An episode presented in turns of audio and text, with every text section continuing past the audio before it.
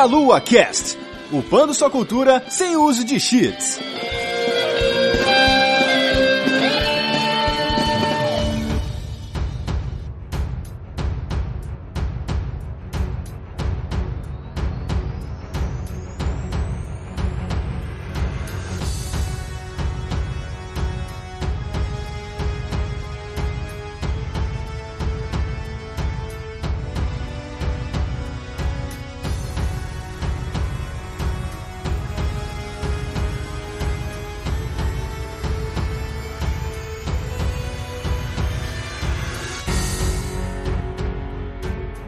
Saudações, queridos ouvintes. Está começando mais um Meia Lua Cash. Eu sou Matheus dos Santos. Estou aqui hoje com Vanessa Reis. Nada como explorar coisas grandes, sim, com uma espada tentando se pendurar. Que isso? Fica perigoso essa frase, né? Dá um martelo pra ela, por favor, uma marreta. e mais uma vez aqui estamos com o Gil, Gil Somar Livramento. E aí, pessoas, beleza? Vamos derrubar Colosso porque eles não são seres vivos, eles são selos e eu faço isso por amor. Oh. Isso, sem essa de amorzinho pelo Colosso. Tem que matar mesmo, né? Não, falei. O Colosso é um selo, não é uma criatura, não é Monster Hunter. eu quero ferrar a humanidade pra trazer uma pessoa só. É, egoísmo mesmo, né?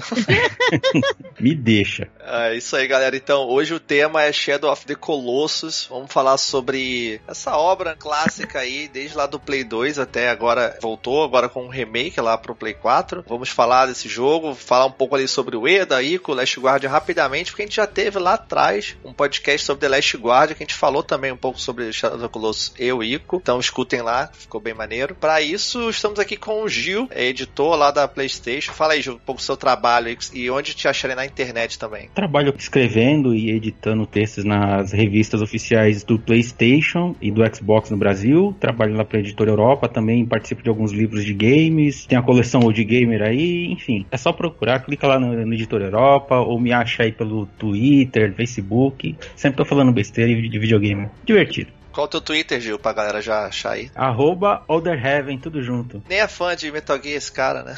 Não, ah, peraí, deixa eu pegar o meu pendrive Patriots aqui. Ah, tá aqui. É, o Gil também tava no Deep Mega Metal Gear com a gente, foi bem legal também. Estamos aí. Então é isso aí, gente. A gente vai continuar esse papo sobre Shadow of the Colossus logo após nossos recados. Muito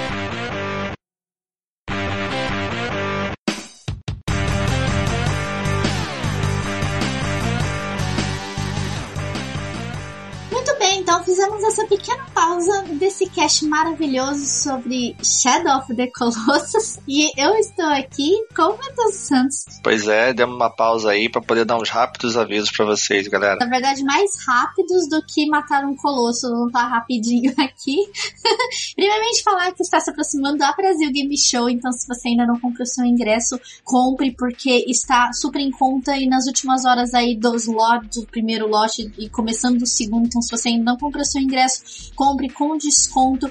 E lembrando que a Brasil Show acontecerá de 10 a 14 de outubro na Expo Center Norte em São Paulo. Então, né, Teteus? Aproveitar essa feira já que vai ter um monte de convidado da hora, né? Isso, e muitos mais ainda vão ser revelados, né? Então já fiquem espertos e aproveitem que agora, que parece estar longe, mas rapidinho chega e agora tá mais barato também o ingresso. Sim, então. E querendo ou não, né, nós já estamos em março, meio de março praticamente. e quase chegando abril, então o tempo tá passando muito rápido e os ingressos também se esgotam e a promoção também acaba, os descontos também. Então, se você ainda não comprou seu ingresso, compre, porque tá chegando esse evento e a gente quer dar um abraço em vocês lá, porque nós estaremos todos lá em peso novamente, como todo ano nós estamos lá esperando vocês para dar aquele abraço delícia, né, Teteus? Exato, vamos estar todos lá e nos vemos por lá. Então, bora se encontrar lá. Exatamente. E, Teteus, como que a galera pode nos ajudar aqui no Meia Lua também? Você pode nos ajudar de duas formas. Uma, você pode é, fazer o nosso padrim, padrim.com.br barra meia lua, que é um site de financiamento tipo Patreon, que você pode ir lá, e só que em reais, doar qualquer quantia que você acha necessária, vai ter alguns benefícios, né, sorteios de jogos, né, tem grupo para padrinho, né, que a gente bota novidades, então se você quer ajudar esse projeto a continuar e a crescer, colabore lá com a gente que a gente ficará muito feliz. Exatamente, você ajudará o Meia Lua a crescer, a se expandir cada vez mais, né? Continuar divulgando e melhorando os nossos trabalhos aqui. E se você quiser divulgar a sua marca, o seu produto nesse podcast, o seu creme, o seu carro, o seu shampoo, a sua marca nesse espaço aqui, você pode entrar em contato diretamente com a Juliana no e-mail jujubavi@gmail.com. Então aí, a partir desse momento, no caso, se você entrar em contato, você terá sua marca divulgada no podcast mais delícia da podosfera brasileira, não é, Teteus? Exato, com certeza. Então vá lá, entre em contato, expõe a sua marca aqui, nesse lugarzinho aqui que a gente tem antes do podcast. E só para fechar também, não se esqueçam de conhecer nosso conteúdo de vídeo lá no YouTube, tá? Nós temos dois canais, temos um para lives, que a gente faz nossas lives lá, e recentemente até joguei o Shadow of the Colossus lá também, tem que terminar inclusive em live. E tem o canal de vídeos também, onde você pode assistir nossos vídeos lá, que tem análises, gameplays, tem de tudo lá. Então assistam lá. Muito bem, e por falar em esforços, né, Teteus, vamos voltar ao pegar a nossa espada e procurar luz e direção aos colossos, porque é o que nós estamos falando nesse cast, né, Teteus? Isso, e, e, vamos lá, continuar logo antes que minha estamina cabe. Exatamente, gente, nossa estamina nesse jogo é meio, é meio curta, gente. Nos vemos na leitura de comentários. Valeu.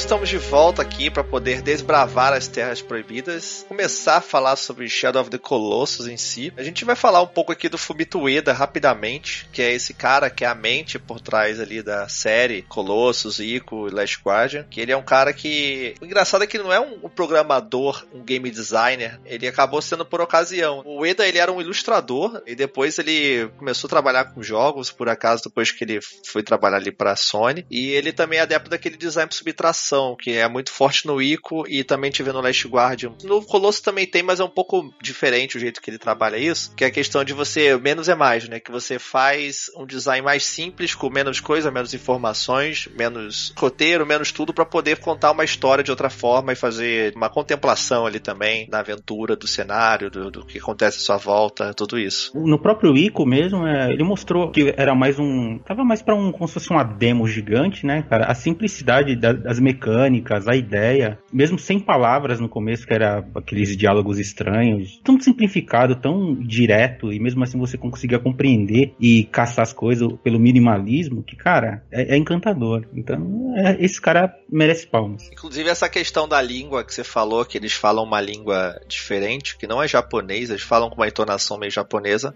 mas é uma língua que é criada pro jogo ali, tem até um alfabeto e tal. Então, sim, sim. Até no Colosso também, os outros jogos, eles falam também nesse idioma idioma maluco deles. Esse detalhe do idioma e como os três jogos, né, o, o Ico, o Shadow of the Colossus e The Last Guardian, os temas são subjetivamente ligados, né, assim, os universos, mas não tem uma relação direta. Então ela, ela planta essa ideia assim de, porra, será que esse universo é realmente conectado? Uma coisa tem a ver com a outra? Isso é tão dúbio, mas é tão gostoso você ficar preenchendo esses detalhes, né, ficar imaginando, tipo, hum, isso faz parte, tentando encaixar o jogo no outro, que é, é maravilhoso, cara. Ele abre uma brecha para você pensar pensar, imaginar, brincar com essas possibilidades e, sabe, não é certo, mas isso é bom. É, inclusive, ele não assume é, abertamente que realmente, ah, isso é porque liga com outro jogo, enfim. Mas a galera fica indo atrás e buscando e fazendo teorias e às vezes até procuram coisa onde não tem também, tentam inventar coisa do nada, né?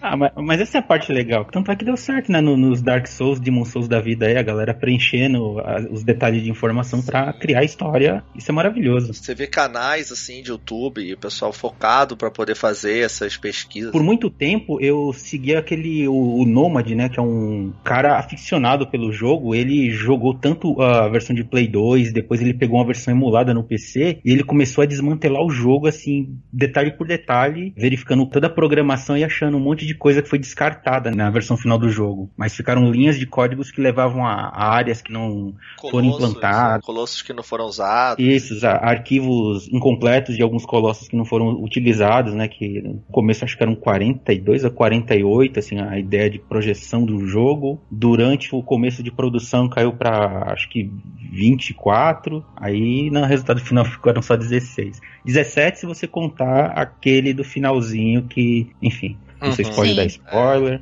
A gente vai entrar mais com cuidado nos spoilers, porque muita gente não jogou o próprio Colossus, agora que tá pegando o remake para jogar. Até porque o jogo é antigo, né? Ele é de. Eu não lembro o ano do primeiro agora. Saiu em 2005, em outubro. 2005 no Japão. É, em Estados Unidos, basicamente. Se bem que eu só fui jogar ele ali pro final de 2008, cara. Ah. É, meio que já largando Play 2, eu joguei, me apaixonei pela trilha sonora e aí fiquei doente pelo jogo. Eu joguei logo assim que saiu, porque eu tava, desde o Ico, o pessoal falava muito do Fumito Ueda e tudo mais, e ele falava que ia fazer o jogo novo dele e tudo mais, e exclusivo de Playstation, então eu já tava meio que esperando também. Eu vou admitir meio com vergonha que quando eu vi o Ico, assim, eu não cheguei a jogar, mas eu tinha assistido, eu não, era um jogo que eu não, eu não gostei na época, né, do lançamento dele. Uhum enfim, eu tava jogando outras coisas e acho que a questão do trabalho, então tinha uns prazos malucos com review, aí eu meio que ignorava o, o que eu não pegava para trabalhar. Mas depois, cara, eu peguei o Shadow of the Colossus, voltei no Ico, fiz tudo, aí fui pra Shadow of the Colossus, fiz tudo, aí descobri esse site do, do Nomad, né, da, que inclusive até no, no remake esse cara ele tem uma homenagenzinha e tem uma participação dele relacionada ao 79 passos do, do, do caminho pra luz, que é o novo enigma que tem, e aí me enlouqueci aí. Peguei o remaster depois de Play 3, fiz tudo que era possível. Acho que inclusive eu vou fazer de novo, né? Que eu tenho um, na minha conta, no meu perfil novo. Então, nunca é, é ruim jogar de novo. Já o meu caso, assim, eu tenho muito aquilo de guardar a experiência, sabe? Eu, eu, acabo, eu acabo jogando o jogo uma vez e, porra, essa experiência foi foda. Igual foi com o Colossus, assim, eu joguei quando ele saiu. Uhum. Acabei não pegando para jogar de novo. Teve um amigo meu que jogou, zerou várias vezes no próprio Play 2, né? Quando saiu e pegou os, os segredos e tal. Tanto que a primeira vez que eu joguei eu nem sabia das coisas do lagarto de dava pra pegar o rabo do lagarto e tal. Joguei bem que saiu, não tinha nada ainda, muita coisa do jogo. Joguei o jogo, beleza, fiz o que tinha que fazer, acabei e um abraço. Foi mais isso. Só depois de muito tempo, foi acho que em 2016, mais ou menos, que eu zerei em live. A Van também tava comigo, né? Sim. Fiz uma maratona do Play 2 lá e zeramos em live. Me apaixonei por esse jogo pela,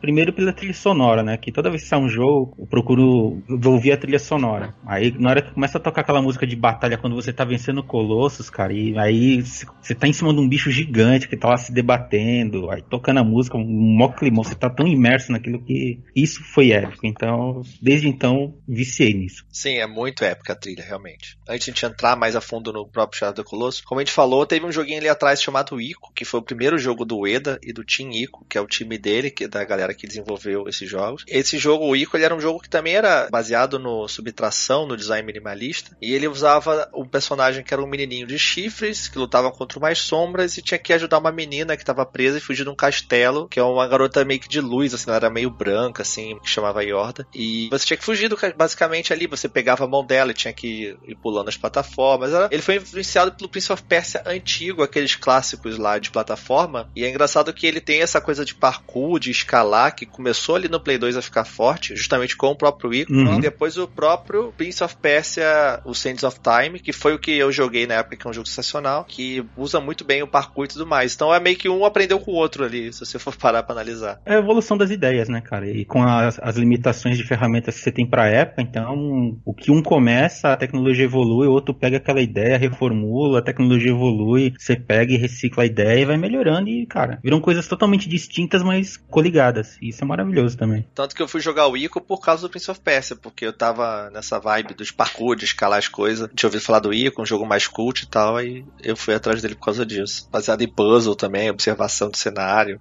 Sim, cara. O Ico eu joguei, acho que umas. Acho que eu demorei umas 4, 5 horas para zerar ele a primeira vez. Aí depois eu joguei, acho que mais umas 6, 7 vezes seguidas, assim, zerando ele seguidamente, né? Pra pegar tudo segredo, as espadas, coisas secretas. É, fiquei maluco, assim, querendo desbravar tudo. Fiz speedrun. Acho que eu até gravei coisas eu soltei no YouTube pra revista na época. Ah, legal. É maravilhoso. O Ico em si ele é curto. Eu lembro que um amigo meu, ele, ele tava sem P2, ele uma vez foi na minha casa, dormiu lá e ele numa noite, assim, zerou o jogo. Jogou direto, assim, zerou. É também. curtinho. É que tem aquela coisa de que se você não conhece, então é tudo. É dúbio, misterioso. Você não sabe se pode ou não pode. Eu tenho um problema de exploração, né? Eu pego o jogo a primeira vez, eu quero descobrir tudo. Então eu vou devagar, olho coisas do cenário. Será que dá pra ir ali? Eu vou tentar morrer, não dá. Vejo outra coisa, vou. Vou tentar quebrar o jogo, assim. É um problema que Aham. eu tenho. Mas depois que você pega o jeitinho, cara. E ele é bem simples, assim, na sua ideia. Você tem que ficar protegendo a menina, as sombras vêm, pegam ela. Você tem que impedir que as sombras peguem ela. Até que no final você vai ter que fugir de uma bruxa meio que malvada ali que comanda o É castelo. a, a- é a rainha que é a, é a mãe da Yorda, né? E não demora pra entender o que, que tá acontecendo ali, que é, você é um sacrifício, porque você é uma criança com chifres, e essas crianças com chifres são vistas como amaldiçoados, e elas são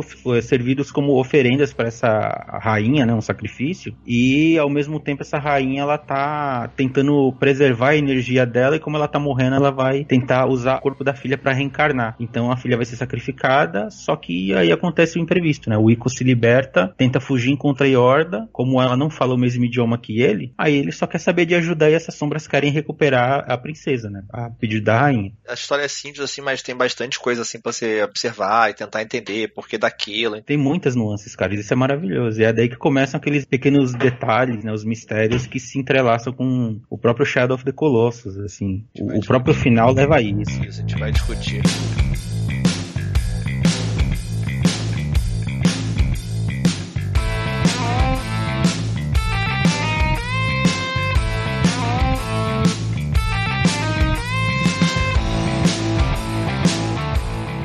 Próximo jogo da equipe do Team Ico foi o Shadow of the Colossus. Falando assim, o, o que é o Colossus, né? É, se fosse definir, seria um jogo de boss battles, basicamente. Sim. Sim, sim. Eu achei isso muito foda na época, porque era você jogar realmente ali contra. Só tinham batalhas de chefe. Até é estranho você pegar o jogo e jogar. Tanto que muitas das críticas que eu vejo de gente que não gosta do jogo é que acha que o jogo é muito parado, que você só anda, anda, anda, anda, não acontece nada, e tem um boss, você mata e acabou. E anda, anda, anda, entendeu? Muita gente que diz que é um jogo vazio, cara, mas assim, ao primeiro momento, e principalmente pra época, pensa bem. Você tá lá com seu PlayStation 2, tá saindo um monte de jogo de ação, de luta, uma coisa ou outra de tiro. Era do Hack and Slash, Hack and Slash ali, ó. Exato. E isso era padrão. Qualquer coisa diferente disso era estranho, era ignorado. E Shadow of the Colossus, assim como o Ico, ele quebrou isso. Ele tem coisas diferentes pra jogar, experiências diferentes, onde a gente não precisa dizer muito, mas você vai interpretar aquilo e assim, a sua cabeça vai trabalhar a favor daquilo. E você vai gerar a sua própria experiência. Sabe? A gente não vai te dar as coisas de mão beijada. Sim, até mesmo pela ausência de combate toda hora, de ver uns inimigos menor e você tem que brigar, aquela horda de inimigos. Então todo combate é especial. Então você sempre vai ter uma memória daquele combate, você vai ter um momento épico, você vai ter várias histórias pessoais ali, né, que vão cada um viveu com o jogo. Então tem isso também, né? Faz ele ser mais memorável. Até porque cada colosso é um diferente do outro. Então,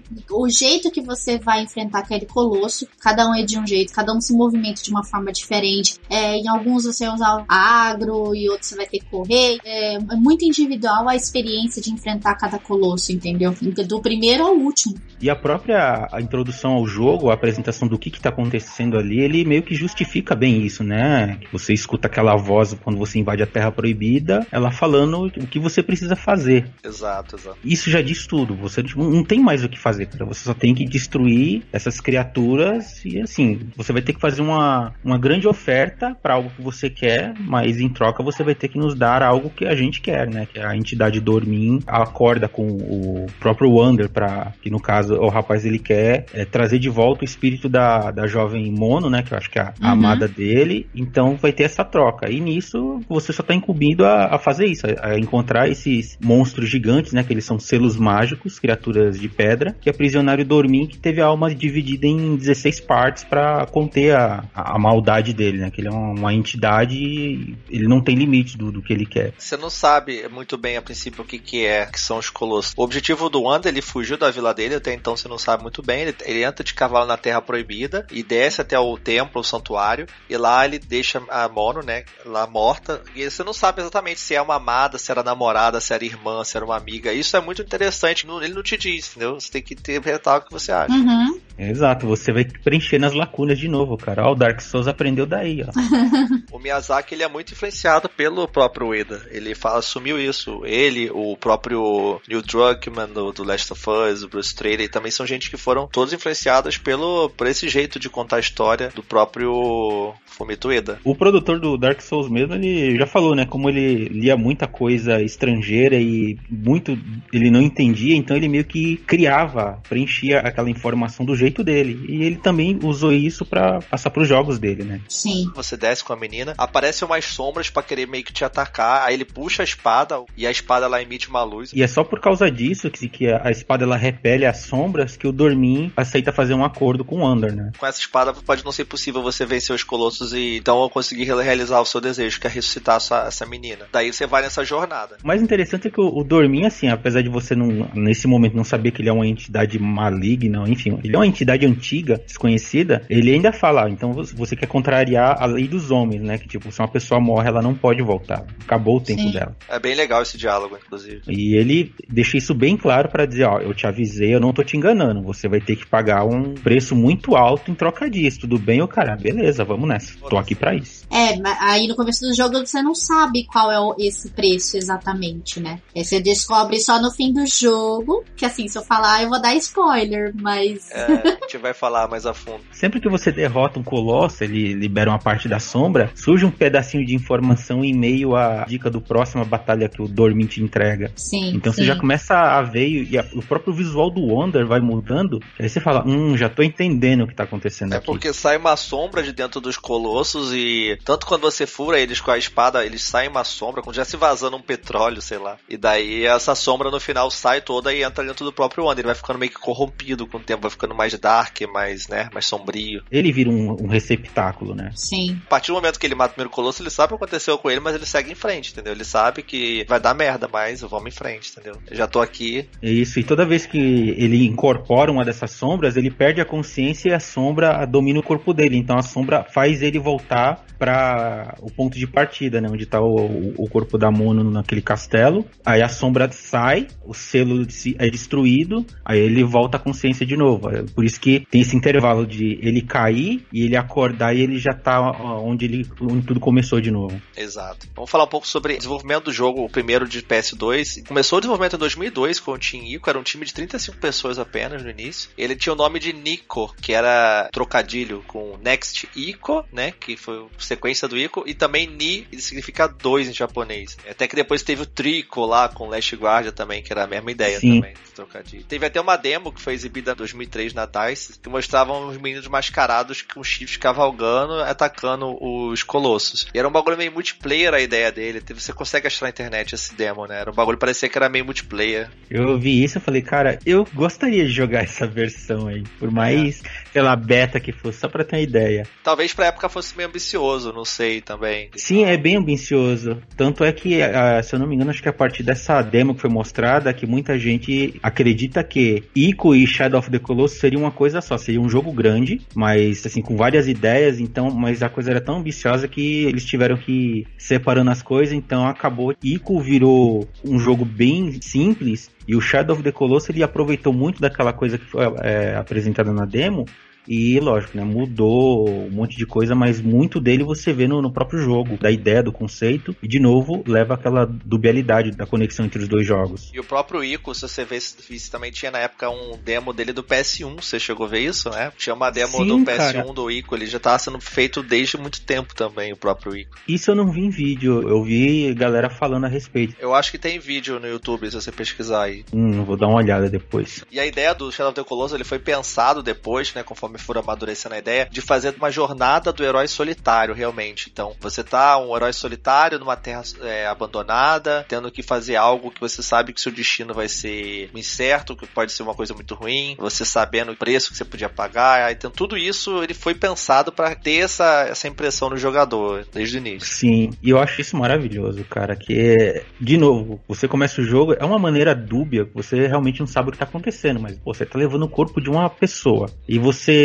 começa a entender que, pô, tá, o risco é muito alto, eu tô tão disposto a fazer isso a qualquer custo. É por amor, cara. Sim. É, provavelmente. Inclusive, o que eu acho tão foda do Colossus, eu, eu é uma das críticas das pessoas, mas eu, eu que justificar também o peso dessa jornada desse herói. Que é. Ele não fala uma palavra, basicamente, fala bem pouquinho ali, fala meia dúzia de palavras, e você se identifica com a missão dele. Que é, por exemplo, o pessoal fala: Ah, mas coitado do Colosso. O Colosso tava ali tranquilão na dele andando, chegou o cara e matou ele. O Colosso nem tá atacando ele direito e tal. E é justamente isso, cara. Ele tá fazendo uma parada absurda, uma parada até escrota, dependendo do seu ponto de vista. Tudo bem, o Edward falou, eles são selos, são uma entidade, enfim, que seja. Mas de qualquer forma ele tá fazendo algo tão foda, tipo, matar um Colosso que tava ali na dele, foda-se o preço, entendeu? Mesmo que ele esteja na dele não tenha uhum. feito nenhum mal, eu vou matar ele porque eu, eu, não me importo com a vida dele, entendeu? Com a natureza ou com a, o que ele quer, com uma divindade ou não, mas eu quero cumprir meu objetivo, não importa o preço, mesmo que eu tenha que matar essas criaturas aí. Sim, sim. É, tanto que essas criaturas, é, primeira vez que eu joguei, eu, eu admito, eu, eu, senti pena. Eu falei, ah, os bichos não estão fazendo nada. E depois que eu entendi a história, eu falei, ah, não, esses bichos não fazem nada porque são selos, eles estão aprisionados em pontos específicos da Terra Proibida e por isso aquele território é a Terra Proibida. Tanto que né, no remaster, como eles deram uma nova camada de detalhes assim a cada área, aí você entende o porquê que aquela terra é proibida, cara, porque ali é o tempo ele o fluxo do tempo ali é diferente de qualquer outra parte, por isso que na hora que você entra no portal, você não consegue sair de volta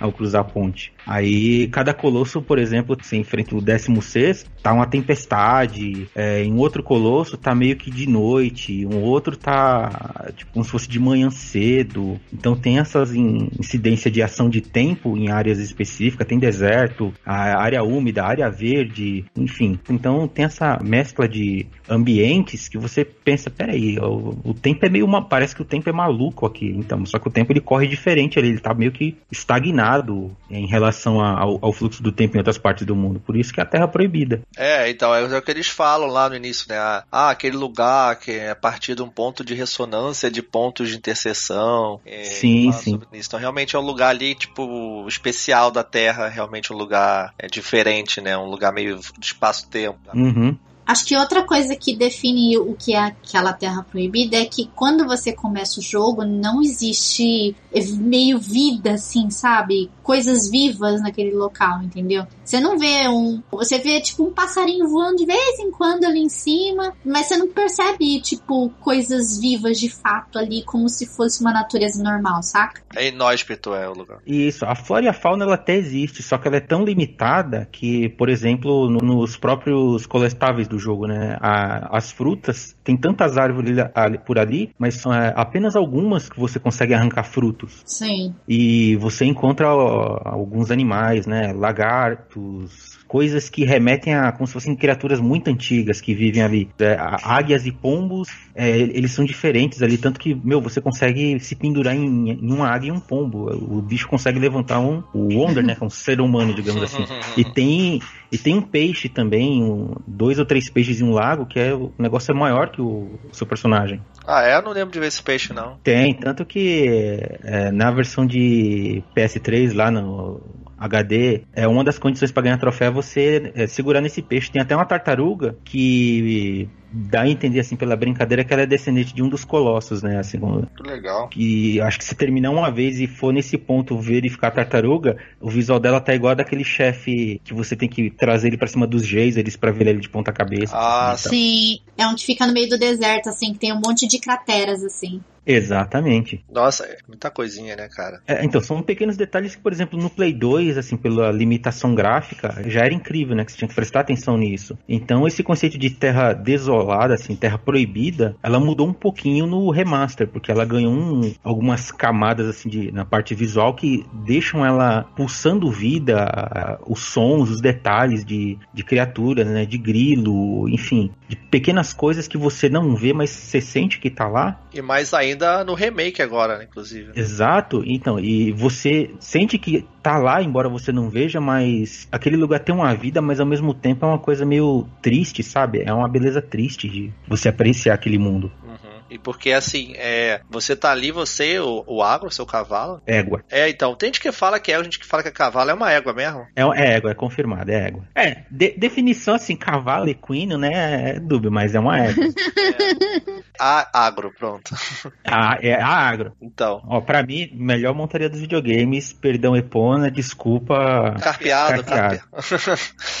Desculpa, pô, pô, Aí é sacanagem, cara. eu gostava muito dela, eu achava muito foda o comando, porque ela parece que ela é meio viva, assim, porque você não, sei lá, não aperta um botão para acelerar e um para frear, sabe? Igual geralmente como um animal, um cavalo é tratado sim, em jogos. Sim. Você meio que dá o comando para ela, você igual você aperta o botão para tipo agitar ela, né, para bater nela para andar. E daí ela anda a critério dela, entendeu? Você puxa, tem um delayzinho para você dar o, a resposta do tipo ela virar quando você puxa a rédea. Então ela parece que ela tá meio viva mesmo, sabe? Não é uma coisa a mecânica automática. Então, é, pelo contexto da época do, do, do, jogo de Play 2, você entende, né? A limitação gráfica, então, como o jogo tinha um, um mundo vazio, onde o, o princípio era você ir do ponto A ao ponto B para combater um, um, monstro gigante, então a mecânica do cavalo se tornou, o, digamos assim, algo a mais, né? Uhum. Em função da, das limitações. E isso é, no começo é estranho, porque quando você pega um veículo ou uma montaria, você quer que seja a coisa mais eficiente do mundo, que tipo, é um videogame. Você não espera aquilo. E eu gostei disso, apesar de muita gente achar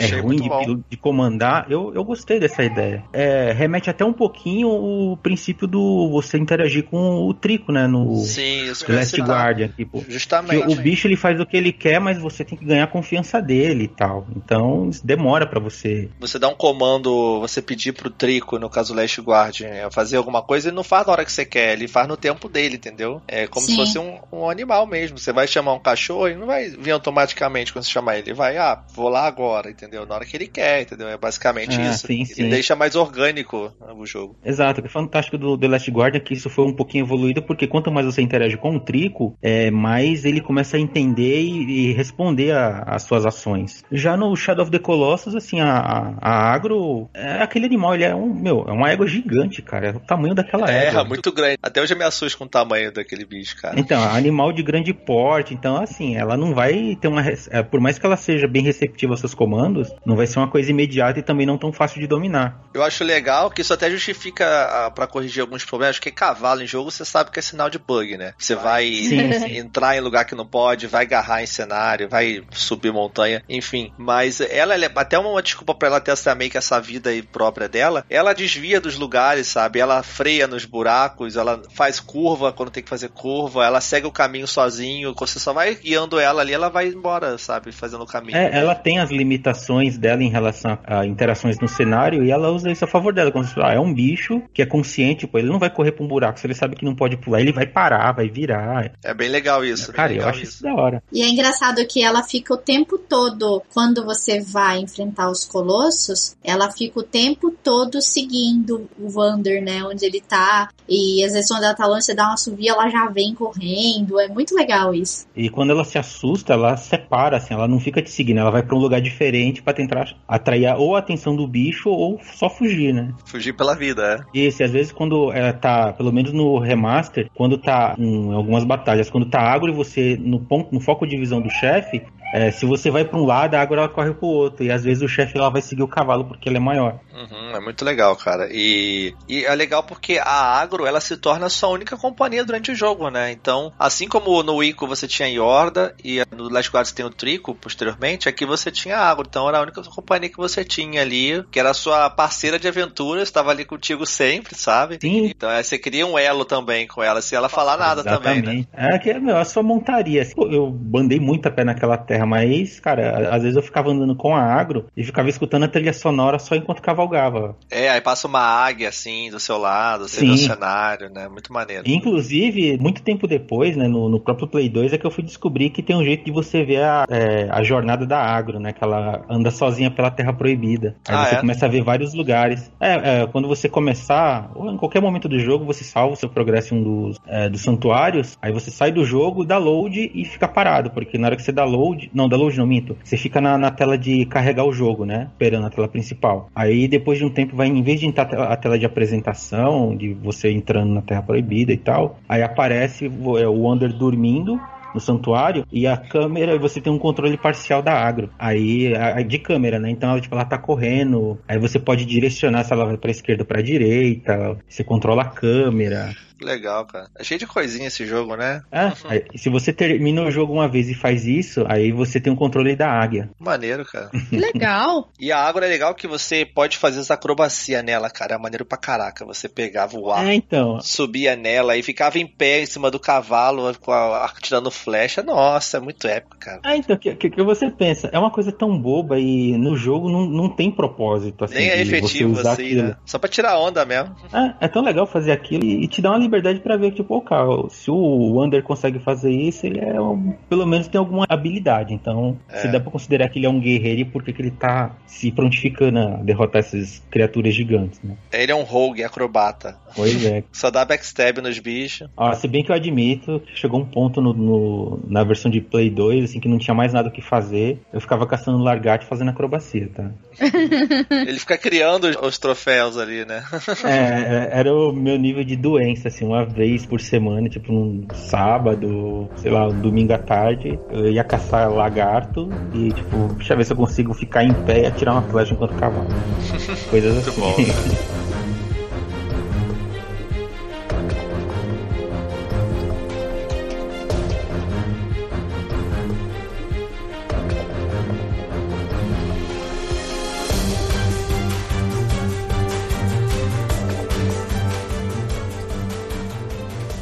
falou de remaster, de remake também. Então, só pra deixar claro, o jogo foi lançado para PlayStation 2 e depois saiu para o PlayStation 3 um remaster mesmo do Ico e do Shadow of the Colossus junto, que aí era uma versão Sim. igual o Gil falou que tinha mais detalhes, o som e tal, era mais bonito, era em HD e é um remaster muito bom, sabe, muito bem feito inclusive. E recentemente teve o remake mesmo, né? Que é o remake que os caras refizeram o jogo, a questão dos gráficos, algumas coisinhas ali, os caras refizeram o jogo, mas mantendo bem fiel ao original, sabe? Bem, bem fiel. Eles basicamente pegaram a estrutura original do jogo, do roteiro, de todos os detalhes, assim, do, do porquê que aquela história existe, tudo. Eles replicaram tudo, só que, lógico, tentando melhorar o máximo que podiam sem interferir tanto na obra original, né? Assim, no, no princípio da, da coisa. Por isso que é, eu ouvi pessoas reclamando que a jogabilidade é meio estranha, é difícil. Falei, cara, é um remake, só que ele não pode mudar muita coisa da obra original, que senão tira um pouco do propósito.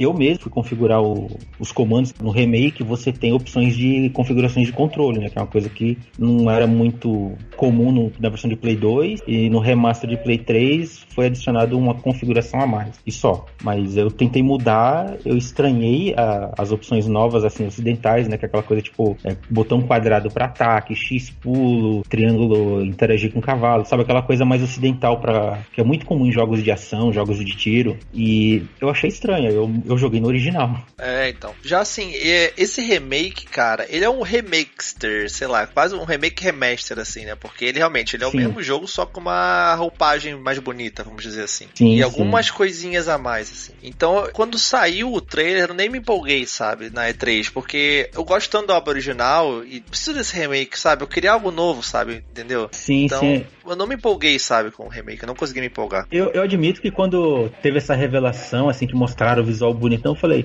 pô, bacana, né? Estão trazendo jogos do passado que são extremamente simbólicos, sabe? Assim, uma coisa que, meu, foi um divisor de, de águas pra sua época, trazendo isso para o PlayStation 4, já que não tem a retrocompatibilidade, sabe? Essa coisa mais acessível, tipo, pega o original, toca aí, ó, era assim, e ao mesmo tempo, como eles estão atualizando isso, estão trazendo um, algo fantástico do passado, do tempo presente, para os novos jogadores verem aquilo e entender por que, que muita gente ama, ou sei lá, ou odeia esse jogo, mas sabe, aquela coisa tipo, agora você tem opção, tira sua própria conclusão. É, pra novos jogadores eu acho bem legal, sim, sabe? Mas ele não tem Uhum. uma- um salto tão absurdo gráfico assim. Você botar um lado a lado, claro que você vai sentir, mas na essência é bem parecido assim, sabe? A questão. Até porque eles respeitaram bastante, tá? Entendeu? Sim, é, é um pouco relativo porque, por exemplo, você jogou- pode ter jogado o original até o remaster. Então, se você gostou, você vai ter isso gravado a ferro e fogo. Você Não, não, claro, esquece. claro. Comparativos são inevitáveis. Tanto que visualmente eu falei, cara, tá bonito, mas eu acho que podia ser melhor. Mas depois Sim. que eu joguei, que eu comecei a explorar, eu falei, não, peraí, tem coisa nova aqui. Aí você começa a ver os detalhes das texturas, as diferenças de chão, as pequenas diferenças do barulho, de onde você pisa, assim, dependendo da textura ou do chão, o som é diferente. Onde você bate a espada, o som é diferente. É, se é um lugar fechado ou aberto, vai ter eco, o som vai se dissipar. É, entendeu? Assim, as coisas, os pequenos detalhes, eles começaram a me ganhar. Uhum. E a linha do horizonte cresceu, então, cara, a, as paisagens elas ficaram fantásticas. Sim, sim. Aí eu, eu, comecei a enxergar outro jogo, um jogo novo, em cima de algo que eu conheço de cabo a rabo. É que assim, o jogo ele foi feito pela Bluepoint e pela Japan Studios. Sim. A Japan Studios foi o que depois o pessoal do Tinko acabou virando. Sim, sim. Mas eles ajudaram bem de longe, assim, no jogo. E a Bluepoint, ela fazia muitos remasters pra Play 3, Play 4. Ela fez os remasters do God of War, por exemplo, o Metal Gear sim. HD Collection é o Gravity, o Rush, Gravity Rush, o próprio Ico e o Colossus pro Play 3. Sim, sim. Então eles fizeram realmente um update. Eu vejo o jogo mais como um update para essa geração, sabe? Porque não traz muita sim, coisa sim, nova. eu concordo. Eu justamente até fiquei meio decepcionado porque eu pensei, putz, será que agora vão poder botar aqueles Colossus que falaram que não tinha? Ou botar aqueles segredos? Eles não botaram. A jogabilidade, igual a gente falou, é a mesma, cara. Tem os mesmos problemas que tinham na jogabilidade de Play 2, porque era na época que tinha, existem hoje também, sabe? Entendeu? Nem isso atualizaram. Na verdade, eles atualizaram um pouco sim a jogabilidade. Ela tá mais suave. E isso também em, em função do, da quantidade de frames, né? Da animação do personagem e a própria movimentação do Under, como ela é mais suave, então ela é mais natural. Ficou mais fácil de você fazer comandos, executar ataques e tal. Escalar um, um colosso mesmo, ou escalar uma parede ficou mais simples, mais fácil de você interagir. Tanto que fazer os modos time attack, que antigamente era bem complicado por causa de limitações técnicas e tal,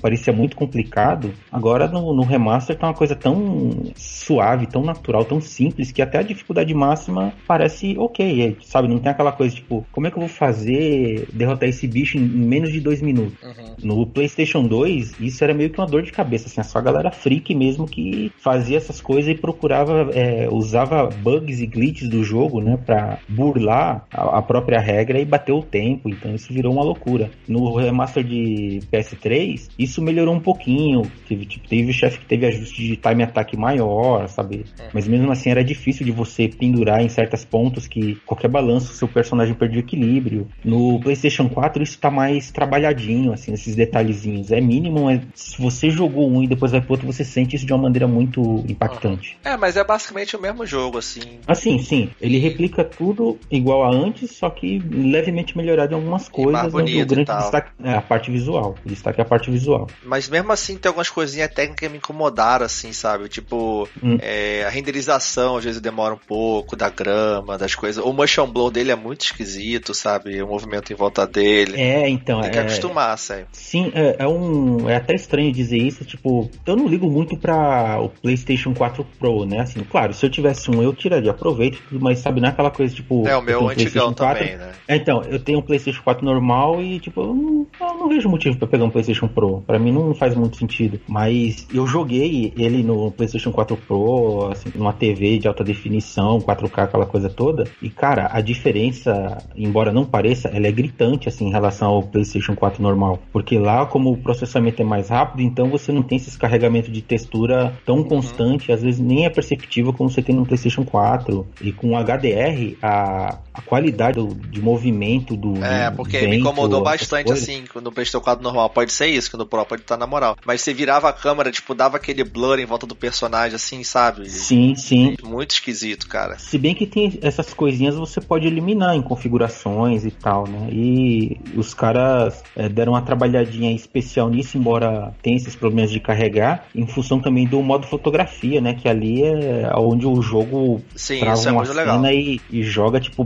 potência máxima ali para você trabalhar a melhor cena possível, com melhor qualidade. No Horizon tinha isso também, eu adorava também ficar usando sim, as fotografias. Sim. Ele te deu a opção de desabilitar o modo fotografia no início do remake. Não, cara, deixa isso lá. É uma das melhores coisas do remake, é modo fotografia, dá pra botar filtro, né? ah, sim, mas, mas tem aquela galera chata que, não, eu só quero jogar. É, sabe, só não apertar o botão, porra.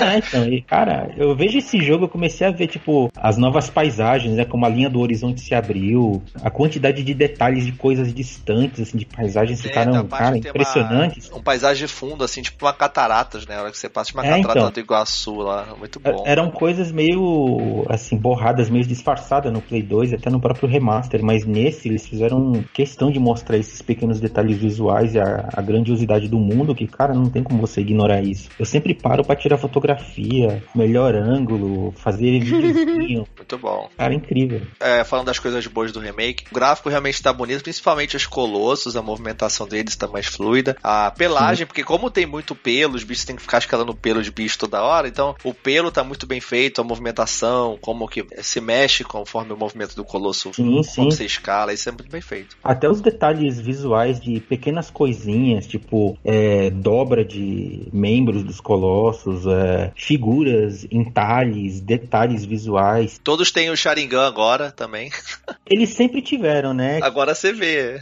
No Play 2 é, era meio que borrado, né? Por causa da limitação. E agora você vê uma coisa bem detalhada, cara. E isso é incrível. Tanto que tem um segredo do jogo, a, a edição nova, que é influenciado por isso também. Então tem também a, a iluminação, tá muito bonita. Isso aí. O, o jogo original já era bonito de ver e hoje em dia tá muito bem É. feito com os recursos que tem, né? Sim, sim, com um HDR ligado, cara, isso ainda fica ainda estupidamente melhor. É, eu não acreditei quando eu vi. Luz é um tema muito forte no Shadow of the Colossus, no Ico também era, na, em Sim, todos os jogos, sim. né, do Team Ico. Então, inclusive nesse jogo, como trata muito de luz e trevas, essas coisas, entendeu? Uhum. Funciona muito bem a questão da luz, tanto que você tem que usar a espada, né, para poder a espada para refletir a luz e você encontrar a direção da luz, onde a luz reflete onde tá o colosso, onde tá o ponto fraco do colosso, e funciona muito mais bonito no remake, porque tá com muito mais recurso técnico. Né? Sim, os pequenos detalhes é, nessas coisinhas, nessas que eram meio que uma ferramenta de navegação, cara, ganharam um outro propósito, assim, uma coisa mais visual, mais elegante. Tanto que eu, eu jogo sem com os HUD tudo desligado no jogo, Ah, HUD, é, é- jogar sem HUD é a coisa mais bonita.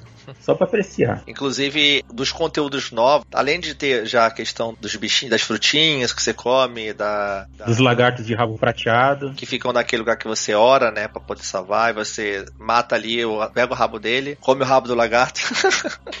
Praticamente, é. é, e daí aumenta a tua estamina, então. É, a fruta coisas. aumenta a, a sua barra de HP, é, os lagartos de cauda prateada, a cauda deles aumenta a sua estamina. E tem também as relíquias que adicionaram no jogo. Sim, Sim. É, que são moedas ou pontos brilhantes, enfim, são relíquias e, e- e isso foi a parte mais incrível, assim, que quando a galera falou, eu vi, eu acho que eu peguei umas 10, assim, quando eu terminei o jogo, eu, mas não lembro dessas coisas. Aí eu fui ver, tipo, não vi ninguém falando, né, que na época eu também tinha pego o, o jogo sob embargo, né, uma semana antes de lançar. Então eu Ah, não podia que falar legal. nada, aquela coisa toda. Eu, "Ah, eu não lembro disso. Eu não lembro disso. Aí eu comecei a ver uma marcação no, no, no mapa lá, tipo, de contador. Eu também não lembrava disso. Aí depois que, tipo, acabou o embargo, aí começou aquela loucura na internet, comunidade, tipo, o que que é isso? O que que é isso? Aí quando eu vi nos créditos lá, tipo, 79 passos para iluminação e o agradecimento ao Nômade, né, que é aquele cara que dedicou, sei lá, um, não sei quantos anos isso desmiuçando Shadow of the Colossus, assim, todas as coisas, as lendas e tal. Aí a galera pirou, aí começou, ah não, então são 79 dessas moedas aí, meu, aí começou galera falando, ah, achei 20, ah, achei 30, achei 45. Aí na hora que viram, falaram, ah, então realmente é 79. Aí começou a loucura. Foi incrível. E eu, e eu Sim. participei dessa loucura, cara. É, você vê a comunidade assim se unindo, é muito legal. Porque a gente vê muito em Dark Souls, né? A gente fala muito Sim, aqui sim. também, essa questão do pessoal se unir, né? Quando o o jogo lança e tal. É, cara, o, o lance do engajamento e assim, era uma coisa tão tipo, cara, ninguém deu dica de nada disso, assim, só foi jogado lá e alguém observou e falou, opa, tem isso. E o negócio se alastrou como fogo na mata, cara. E você hoje, você pegou todos, né? Eu já peguei. E aí, o que que acontece? O que que... É, pode dar spoiler mesmo? Assim, Ah, é, pode que, falar, né, todo pode mundo falar. sabe, né? É. Então, é, a Blue Point ela adicionou uma área inédita no jogo, né? Que é no subterrâneo, embaixo do castelo. E quando você pega 79 relíquias, você ganha acesso à, à porta que leva pra essa câmara secreta. E né, no fundo dessa câmara secreta, você acha a espada de Dormin, que é a, a arma inédita do jogo. E o que que essa espada faz? né? É, essa arma, é, você pode usar ataques carregados é, mais rápido. É, quando você segura o botão de ataque, você tem a barrinha que ela enche, né? E quando você tá com essa arma, ela enche acho que em dois segundos. Então você dá um ataque forte num ponto fraco do colosso e você mata ele com um golpe. Só que se você reparar no cabo, assim, a lâmina ela é, toda- ela é estilhaçada, só que ela é unida por magia, assim, pela essência de Dormin ou alguma coisa assim. E no cabo da espada, assim, na, na empunhadura, tem um, um, olho que é igual ao dos colossos. Então, quando o colosso ele é atacado e ele se sente ameaçado, ele fica vermelho. E na hora que você tá atacando, a espada também fica com o olho vermelho. Ela tá drenando, é, fazendo uma troca de energias entre o colosso e a lâmina, né, que ela absorve. Aí então tem esse detalhezinho, aí, ou seja, ela é a espada mais forte do jogo, substituindo a espada da rainha, que no original era a espada mais forte. É o Sharingan, né, do Colosso, que é igualzinho, fica vermelho, parece até o Mangekyo, o Sharingan de Naruto lá. Sim, sim. aí tem outras coisinhas que foram adicionadas nesse remaster que, assim, é bobo, mas eu gostei, né? Tipo, é, o negócio dos, de, dos desenhos das cabras escondidas. Tipo, qual que é o propósito daquilo, né? Nenhum. Mas tá lá e é uma coisa que a galera, tipo, ah não, jogaram uma migalha, vamos descobrir o que que é. A galera enlouqueceu de novo, tentando encontrar um propósito para aquilo. Aí também tem um símbolo que é como se fossem dois triângulos juntos, sabe? Assim, um em cima do outro, de ponta cabeça, formando a figura espalhada em algumas coisas que, se eu não me engano, acho que no original isso era meio que um, um glitch visual, né? Era um problema de programação que não aparecia só que aí meio que virou um símbolo, então a galera também, tipo, o que que é isso? O que que isso significa? E, cara, essas coisinhas assim que te leva a querer explorar o mundo. Muito bom. Na, no jogo vem na capa um código para pegar uma espada também extra, também vem isso também. É, sim, mas não, não é grande coisa, que é a espada que você também habilita no jogo, que é, se eu não me engano, acho que é a espada da luz, né? Que você. É. Ela é, é fraca, só que ela você pode direcionar a luz não importa o lugar que você esteja. Né? Você pode estar dentro de uma caverna, ela vai emitir luz, enquanto normalmente você tem que estar num ambiente aberto para a luz do sol refletir na lâmina para você encontrar o Colosso, essa coisa. Então tem um monte de coisinha. Eu lembro que o próprio, acho que o Eda falou, ah, vai ser a chance de botar coisas que não estavam no original e tal. Mas era mais essas coisinhas assim, né, que ele ajudou ali. É, outra novidade também é uma, um visual novo pra agro, que não, assim, não é grande coisa, mas na questão de detalhe é bonitinho. E o Under, ele ganha o visual amaldiçoado dele, né, que ele fica com a aparência do, do Ico, do molequinho do primeiro jogo, só que misturado com Dormin, assim, depois que ele é transformado. Então ele fica um garoto de chifres com olhos demoníacos. É, ele fica parecendo o, aquele cara do uh, Game of Thrones lá, o o White Walker lá, o chefe dos White ah, Walker. Ah, tá, o Night King. É isso, ele fica igualzinho assim. Então foram, é isso, mas assim, no resto, como a gente falou, a essência, o jogo é o mesmo, mas eu vou jogar a mesma experiência do jogo com coisas atualizadas, né? E pra essa geração nova também jogar. E, ah, é, mais uma coisa é, que eles adicionaram nessa versão é o, a galeria, né? Que, cara, assim, é bobo, é simples, é uma coisa bem anos 80, 90 assim para jogos, mas eu, eu, acho incrível. Que ali você vê um monte de arte conceitual e coisas que foram usadas num artbook lançado quando saiu o segundo jogo, né? Inclusive tem aquela coisa da galera falando dos ah, no artbook tem uns colossos que não tem no jogo, né? Que era, de novo, era, acho que para ter 22 ou 24, aí eles cortaram, só que ele já estava em pré-produção, então fizeram artwork e uma pré-programação desses colossos que nunca foram usados, foram cortados mas no, nesse livro tem. E então você vai fazendo um monte de condiçõezinhas no jogo, além de pegar essas moedas, terminar o jogo nas diferentes dificuldades, os time attacks, você vai habilitando essa galeria, assim, habilitando artwork, arte conceitual, com, arte comparativa, com outras versões. É, é bobo, mas, cara, eu adoro ver aquilo. Cara. Ah, não, é, um, é tudo a mais que te derem, tá valendo, tá ótimo, então, com Sim, certeza. Maravilhoso. Eu gostaria de ver essas coisas, esses colossos extras no jogo e tal. Seria legal, mas não rolou. É, então, eu também gostaria, mas assim, pensando na obra original, é, ficaria meio sem sentido, né? Você simplesmente enxertar isso porque sim. A, a não ser que, por exemplo, se fosse um modo extra. Side quest, sei lá, é, tipo, pós opcional, seria mais legal ainda. Ou nem, nem side quest, porque assim, qualquer coisa que você bota dentro do jogo vai desvirtuar o propósito dele. Porque já que ele já tá estabelecido, mas sei lá, tipo um, um, modo boss battle onde você enfrenta isso à parte, sabe? Assim, não, você não tá vendo a história. Você só entrou, vai batalhar contra aquele bicho para ver como é que era, ganhou e acabou, sabe? É, não, sem ter ligação. E isso seria bacana. Que foi até o que fizeram com o Crash Bandicoot 1, que botaram aquela fase perdida, que depois é, falaram que ah, no original isso era tão difícil que a gente resolveu cortar. Era uma coisa pronta, mas que não estava é, enxertada no jogo. Aí. É, então, seria legal, porque eles queriam botar e não tiveram dinheiro, tempo na época para botar, enfim, seria legal. Pelo menos no, no, Crash foi, fez sentido. No Shadow the Colossus, eu acho que se fosse um modo extra, uma coisa à parte, aí beleza, seria legal ver esses Colossos.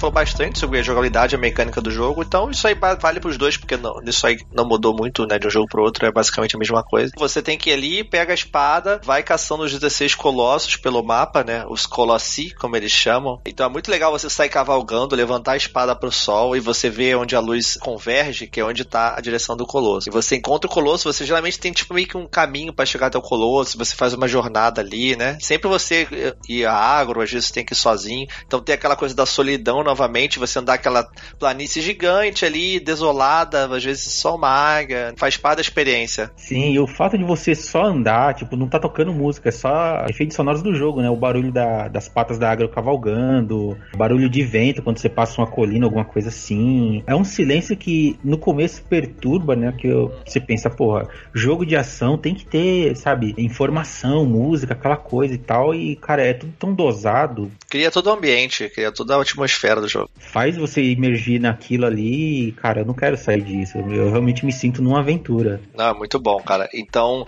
você vai fazendo essa jornada, encontra os colossos. Quando você encontra o colosso, você geralmente tem um caminho ali que você às vezes tem que escalar alguma montanha, passar por uma ruína, alguma coisa assim, resolver meio que um caminho para chegar até ele, aí nadar até um ponto, né? Enfim. Sempre tem um, pe um pequeno desafio. Às vezes é só seguir do ponto A ao ponto B, mas sempre tem coisas para você fazer, escalar e tal, mas uhum. é, é, mínimo. Uma parte meio de plataforma ali, geralmente. Exato. E cada colosso tem seu habitat, assim. Tem o, como a gente falou, tem uns que tá numa ruína, outro tá meio que numa arena, outro tá dentro d'água, outro tá num deserto. Então tem tudo isso, sabe? É bem legal porque você vê ele no, habitat, no habitat dele. É, eles estão confinados naquelas áreas que é como se fosse um, um. Assim, é uma prisão sem muros, mas eles não podem sair daquilo ali porque aquilo ali foi determinado como a área do selo, né? para separar as almas e tal. Então não, mas eu acho assim também que eles não saem dali pelas próprias condições deles, né? Por exemplo, tem uns que vivem na água e às vezes até o próprio lugar onde ele tá ali, aquele círculo, nem precisa de muro, não precisa de grade, não precisa de nada. Ele tá, ele tá aprisionado ali exatamente pelo tamanho dele, pelas condições que ele vive ali. E se ele sair dali, ele não vai conseguir ir muito longe, né? é, tem isso também. É relativo, por exemplo, tem os colossos voadores que tecnicamente eles podiam sair e voar dali, mas eles não saem uhum. porque eles estão confinados àquela área. Assim, tem um, é, uma barreira mágica que sela eles também. É. Tanto que quando você de derrota eles, é emitido um ponto de luz onde ele tá. E aqueles uhum. pontos, depois que você abre todos, né, menos o do 16, é, ela faz uma formação que define, por exemplo, a chave que aprisionou as almas de Dormin, né, que é Sim. a entidade, pra, tipo, ele não pode se juntar. Se ele se juntar, o selo que determina a barreira da, da Terra Proibida vai se romper e isso quer dizer que Dormin pode sair pro resto do mundo e sabe-se lá o que vai acontecer. As posições que eles morrem, se você olhar no mapa, faz um desenho, é isso? É, faz um, um símbolo. Ah, então tipo um selo, né? Um selo, né? Exato. É um símbolo que todos convergem pra torre, para aquele castelo lá onde tá o corpo da Mono, né? Olha aí, mais uma coisa, cara. Eu não tinha parado pra pensar. Você mata o Colosso, né? As trevas dele, tanto que você chega ao Colosso, você usa a espada para poder mostrar os pontos dele. E os pontos onde são os pontos fracos dele, onde a espada guia são justamente uns espaços de umas marcas de luz, né? E você destrói esses pontos, vaza ali as trevas, a gente falou que parece ter um petróleo, vaza ali a sombra. É, que são selos, assim, a criatura, pelo que eu entendi, assim, interpretando, tá? Cada criatura daquela, como ela não é um ser vivo, mas um selo mágico, a condição dela é se manter ali e claro, lutar contra qualquer adversidade para se preservar a natureza dela, né? Que ou seja, que é se manter ali. Por isso que ela, a reação dela é mínima quando você está lutando, dependendo de algumas, claros, é, de algumas, claro, que elas não lutam assim bravamente com você para se defender, elas só não querem que você destrua o selo. Aí quando você destrói o selo, que você volta pro castelo, aí tem a estátua de pedra, né, que representa aquele selo, ela é destruída. Então, uhum. tipo, a, aquele selo mágico foi totalmente destruído e a alma que estava aprisionada ali está livre. Inclusive, é quando você destrói o colosso, é, a sombra dele vai para dentro de você, igual a gente comentou, e fica uma, um facho de luz ali depois, né, igual a gente falou. Então meio que tá libertando realmente ali, né? O, Isso, aquela luz. E, por exemplo, se você voltar aonde você derrotou o colosso, você encontra uma pilha de terra, mato e destroços de pedra, assim, como se fosse Sim. uma a estátua que foi destruída. É, Ou seja, eles realmente parecem uma coisa meio é, de pedra com, com mato, né? Uma coisa meio.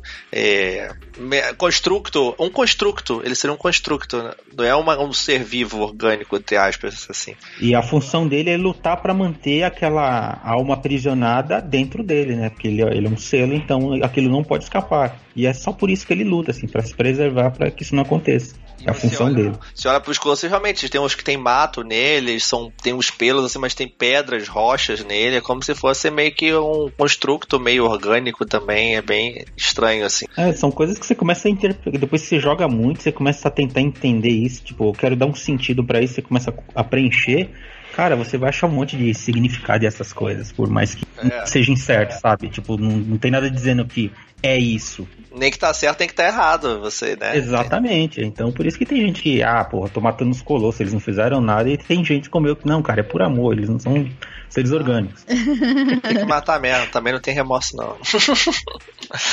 e mais pra frente, quando você entende a história, que, assim, pelo menos a, a outra parte, né, quando chegam os cavaleiros e tal, Aí eu falo, ah não, cara, eu, realmente eu quero que a humanidade se, se exploda e eu vou trazer a alma da, da Mono de volta de qualquer Já jeito. vim até aqui, foda-se agora também tudo, né? É, é basicamente porque isso. você vê, assim, pedaço, assim, da, da história meio que contada por alto, então, assim, você também, de novo, não tem aquela certeza, tipo, ela não tem entendendo bem o que está acontecendo, mas na minha interpretação, a Mono foi sacrificada porque ela traria, ela seria o ponto de partida para despertar um mal antigo que não pode, tipo, cair no mundo.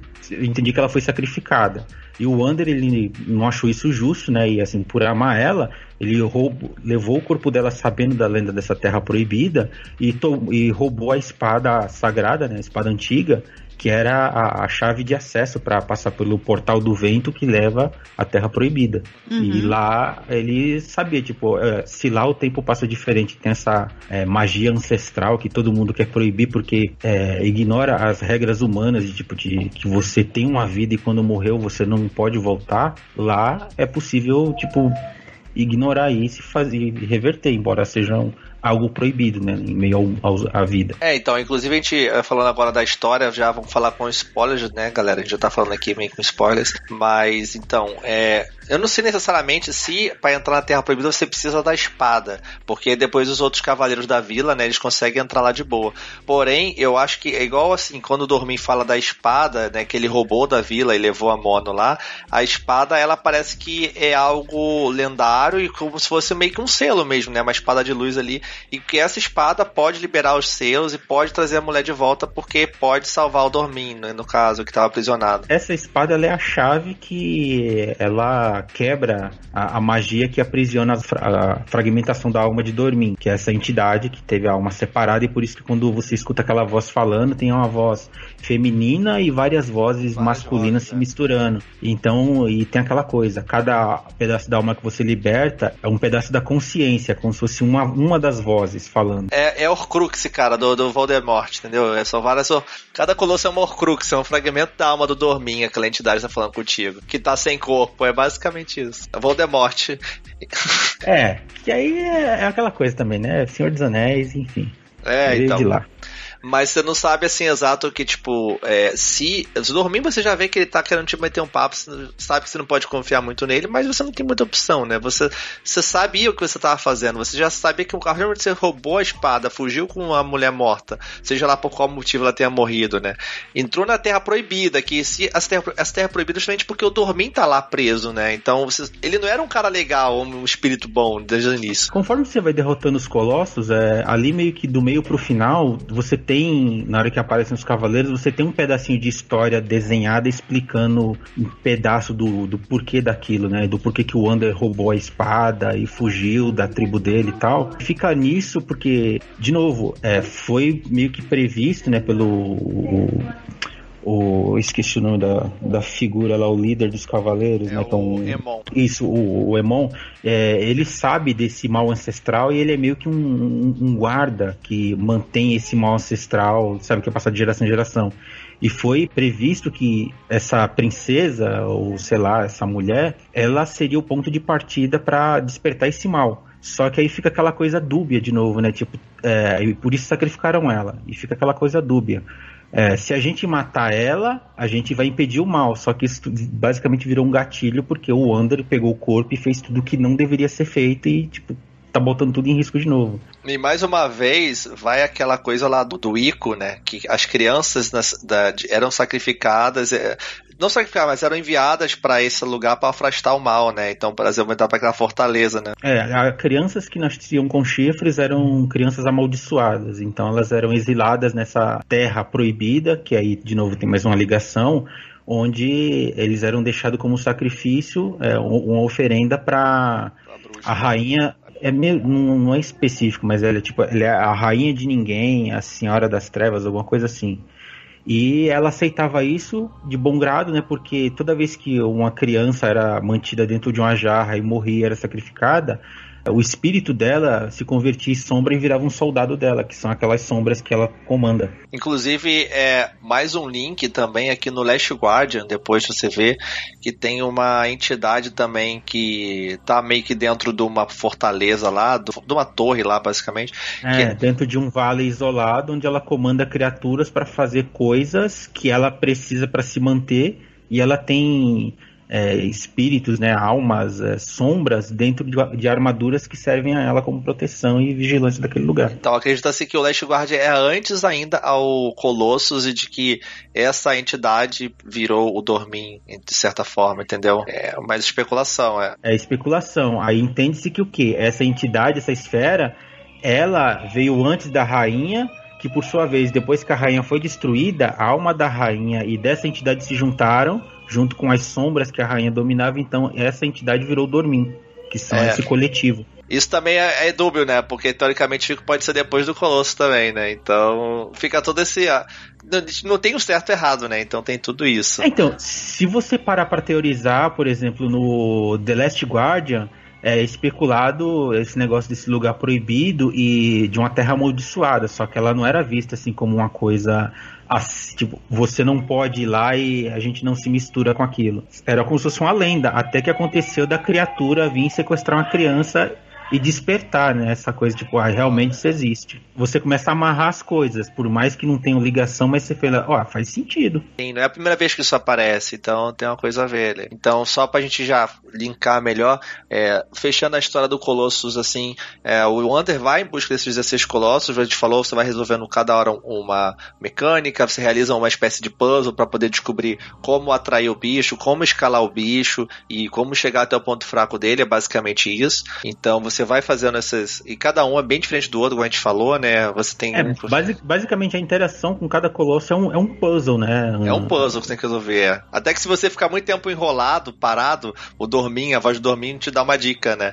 Tente. É atrair ele e tal, alguma é, coisa assim. E nunca é clara, é meio que uma charada. Sim, Aquela é. coisa que você interpreta, tipo, a luz pode guiá-lo para o caminho da verdade. Ou seja, se você usar o negócio da luz para achar o ponto fraco, é ali que você tem que atacar. É bem legal, porque mas ele te dá uma dica, mas não assim tão na cara. Então. É, então, é uma charada que você tem que interpretar para entender. Isso é bem legal também. Então a gente falou lá depois, você vai fazendo a missão, aí chega um ponto que aparece, né, o Emon junto com as pessoas da vila do Under, que foram atrás dele, né, para poder É, porque eles, além de saber que a espada foi roubada e o corpo da Mono desapareceu e que o Under sumiu sumiu, né? Que ele foi o único que se revoltou na vila depois do sacrifício dela e, tipo, ele não concordou com aquilo e de repente sumiu. E eles viram também que no céu distante começaram a surgir pontos de luz em cima da Terra Proibida. E fala, puta, ele tá lá, né? Deu merda. é. Quando eles chegam, já tá naquele desespero, tipo, oh, o Wander destruiu o último selo. Eles chegam no último ídolo caindo, né? Porque a partir do momento que você destrói os colossos, os ídolos vão caindo. Então eles chegam no momento que tá o último ídolo caindo, assim. Entendeu? Sim, aí a, Dormin, como a, os, as almas, os fragmentos de alma de Dormin se é, manifestaram dentro do Wander, então ele começa a, a, tomar o corpo dele, né? Fala, agora tomo tudo junto, a gente vai renascer. Só que como o Wander é humano e é, tipo, o Dormin ainda tá fraco, ele não tem autonomia total. Aí ele vira aquela entidade monstruosa gigante, né? Que é Isso. bizarra, parece E o- um diabão. E os humanos começam a atacar ele, porque eles falam, ah, o Wander foi possível pelos mortos, né? Vamos atacar ele, porque já, já era, né? Então, É causa perdida pra Wander. então rola aquela batalha, né? O Wander já tá, tipo, com uma criatura lá com chifres e tal, uma criatura de É, sombra. É, é o Dormin, é, que é um, col- é um colosso gigante, parece um diabo, assim, se você vê, né? Que é- tem rabo, é um corpo meio. aquela coisa do, da, da imagem do diabo que a gente tem no ocidente, né? Que é. Sim. é pa- patas de, é, animalesca, um rabo, chifre, é, uns olhos demoníacos, focinho, como se fosse um boi, sei lá o que que é. Só que é um- uma forma de sombra. Então você começa a controlar o Dormin, só que ele ainda tá fraco, tá se recompondo, e o próprio Wander, é, ele não desistiu assim de lutar contra o Dormin. Tanto que na hora que os caras falam, ah, cara, a gente vai ter que te matar, que enfia uma espada nele pra tentar selar, o Dormin domina, né? E nisso, na hora, na hora que eles veem, tipo, ó, o que você fez é proibido, trazer a alma dela de volta do mundo dos mortos e vamos ter que te aprisionar aqui.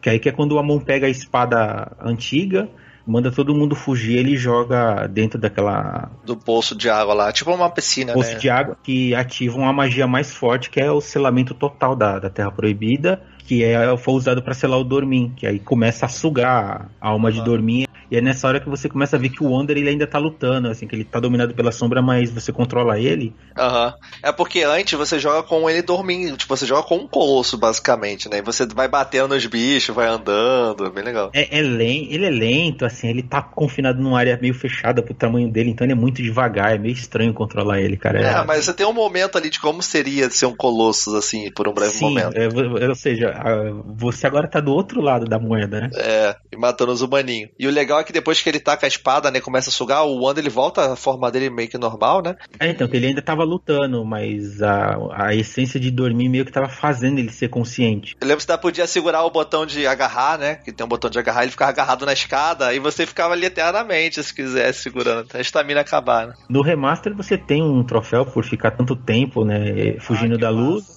Acho que, se não me engano, o nome do troféu é persistência, resistência, alguma coisa assim. Troféu brasileiro, não desisto nunca.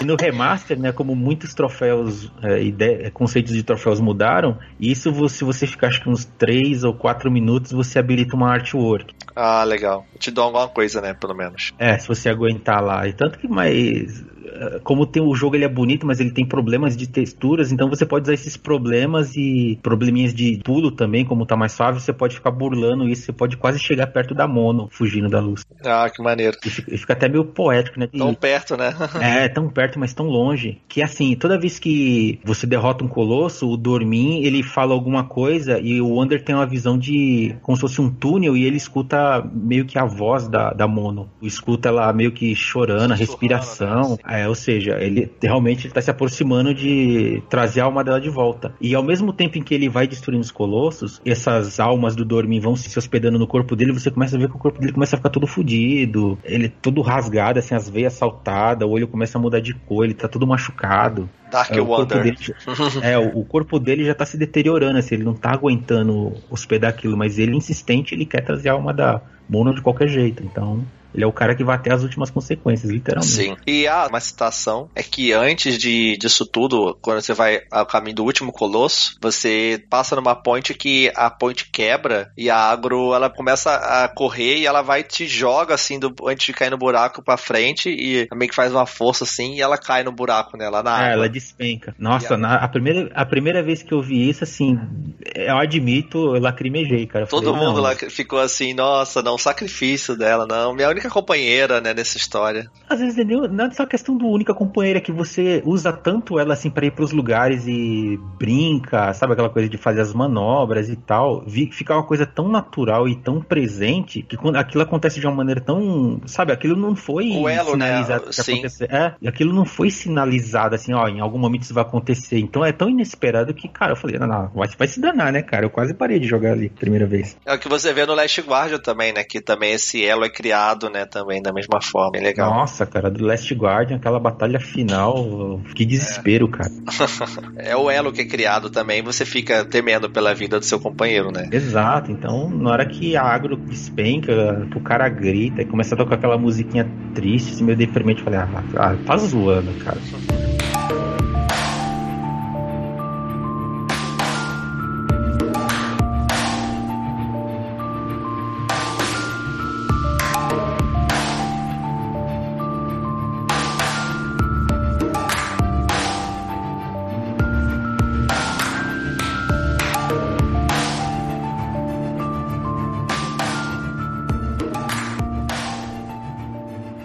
colosso, ele não é um colosso que você tem que pegar e enfrentar, quase que uma plataforma, né? Basicamente um castelo, né, cara? Que você é. tem que atravessar o terreno na frente dele e como ele dispara bolas de energia e, e ele tem um campo de visão imenso, então você tem que começar a burlar. É, é um, puzzle gigante você chegar é, só eu nele. Eu gosto muito dele, assim, ele fica meio esquisito, assim, mas é como se fosse realmente, você vai subir um castelo, uma plataforma ali. Eu gosto desse colosso, é, principalmente depois que você habilita os itens secretos, né, tal, que você pode brincar mais ali. É, tem mais recursos. Voltando lá pro final do jogo, depois que o Wander ele é absorvido pelaquela luz, né, pela piscina de luz lá, o Emon consegue fugir com alguns humanos. Nisso que eles fogem a ponte que liga a tem aquela ponte super bonita assim. A grande ponte, né? Ela é o único acesso à Terra Proibida. Você só pode entrar nessa Terra Proibida através do portal de vento, a ferida de vento, alguma coisa assim. Tem um troféu, acho tanto no remaster quanto no remake, que se você tentar subir na ponte, né, escalar o castelo e tentar sair, você ganha esse troféu. Mas você não pode sair porque tem uma barreira de vento. E o Amon e os cavaleiros dele podem entrar porque é, o Amon ele é, sei lá, um mago, alguma coisa assim, e ele sabe o segredo para entrar e sair daquele lugar. Ele é o vigia, ele é o cara que fala ninguém pode entrar naquele e eu vou assegurar que ninguém entre. E como o Wander ele tem a espada, uma vez que ele entra por causa da espada, e como ele já tá interagindo com o Dormin, então o Dormin dá um jeito de não deixar ele sair, até cumprir o objetivo dele. Então, depois disso tudo, a bem que a Terra prometida é selada, é, né? O portal fecha, a ponte desmorona, então não tem como entrar nem sair. Tanto que na hora que o Amon vai embora, ele fala: agora você e qualquer coisa viva tá confinado nesse lugar e, tipo, boa sorte, né, cara? E depois disso, acontece que o jogo corta, aparece uhum. a Mono acordando no santuário, então no final deu certo, né? Pena que o cara se fudeu nessa história, né? É, ele aceitou as consequências, né? É. De novo, o Dormir, embora seja um desgraçado, ele foi sincero, ele falou, então, você tá disposto a pagar o preço? O cara falou, tô. E daí ela ressuscita, né, a menina, a Mono, e ela vai, tá andando no santuário, e de repente chega a Agro mancando ali do lado É, dela. cara, nossa, na hora que eu vi isso aí de novo, o olho lacrimejou, cara. Todo mundo, ah, foda-se, essa mulher Agro tá viva, né, tipo...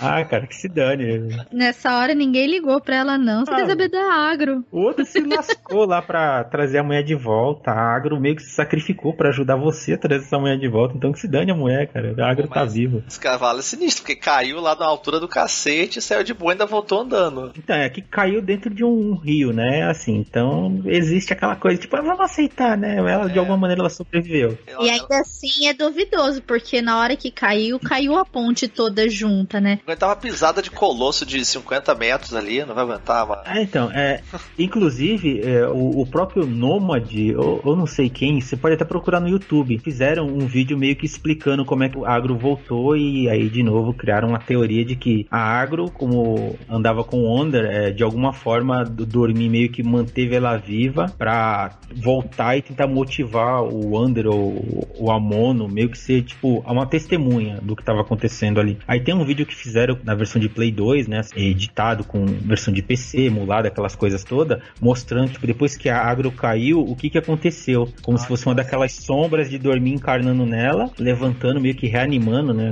morreu e reanimou, aí mostra ela mancando todo o caminho, enquanto o Under tava desacordado e o espírito tava meio que levando o corpo dele, né, fazendo ele andar inconsciente. Então meio que os dois estão caminhando por lugares diferentes para chegar ao mesmo lugar. Só que como a agro caiu num lugar muito remoto, então ela teve que dar uma puta, dar uma volta para chegar lá. Aí chega naquele momento que já aconteceu tudo.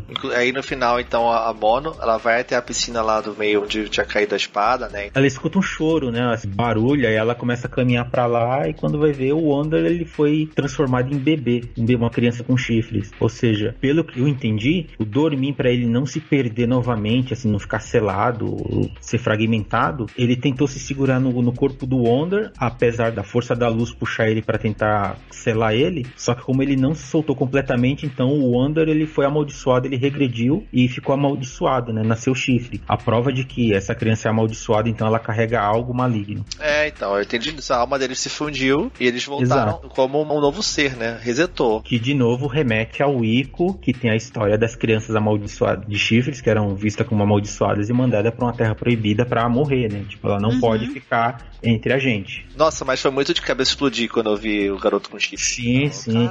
É, então. E no, no remaster, na, na, câmara secreta, em uma das paredes, se você olhar, tem um chifre humano lá, só que grande, né? Como se fosse de um adulto jogado em cima da, da terra assim. Aí você pensa, porra, será que antes de dormir, se dormir, ele viveu como um humano e atingiu uma fase adulta antes de perder o chifre, alguma coisa assim? Minha interpretação é que o Shadow of the Colossus ele é antes do, do Ico, e daí foi que originou as crianças amaldiçoadas. E daí, não sei, se o garoto cresceu e daí ele conseguiu ficar com a mono, sei lá. Ou... É, então, é, é, eu por um tempo acreditei nisso, aí depois eu meio que, assim, vi outras teorias e até meio que aceitei que, por exemplo, o Ico vem antes mesmo. Então, aquela, a Terra Proibida, antes, não sei se pode dar spoiler de Ico. Pode, pode, pode. Então, que no final do Ico, na hora que você salva a Yorda, que a rainha, ela, tipo, ela fica sem tempo, né, de usar a Yorda para reencarnar, ela morre. E quando ela morre, tudo desmorona naquela terra. Então, a Yorda e o Ico caem na água, no oceano lá, e são levados pela correnteza. Então, todo aquele terreno, a configuração do terreno muda, porque o castelo desmorona, então você começa a associar ruínas naquele lugar. Tanto que no deserto do Shadow of the Colossus Remaster, fica mais claro, quando se enfrenta aquele colosso voador gigante, tem você vê alguns anéis de pedra gigante no meio do deserto, e aqueles anéis de pedra eles estavam presentes no castelo da rainha.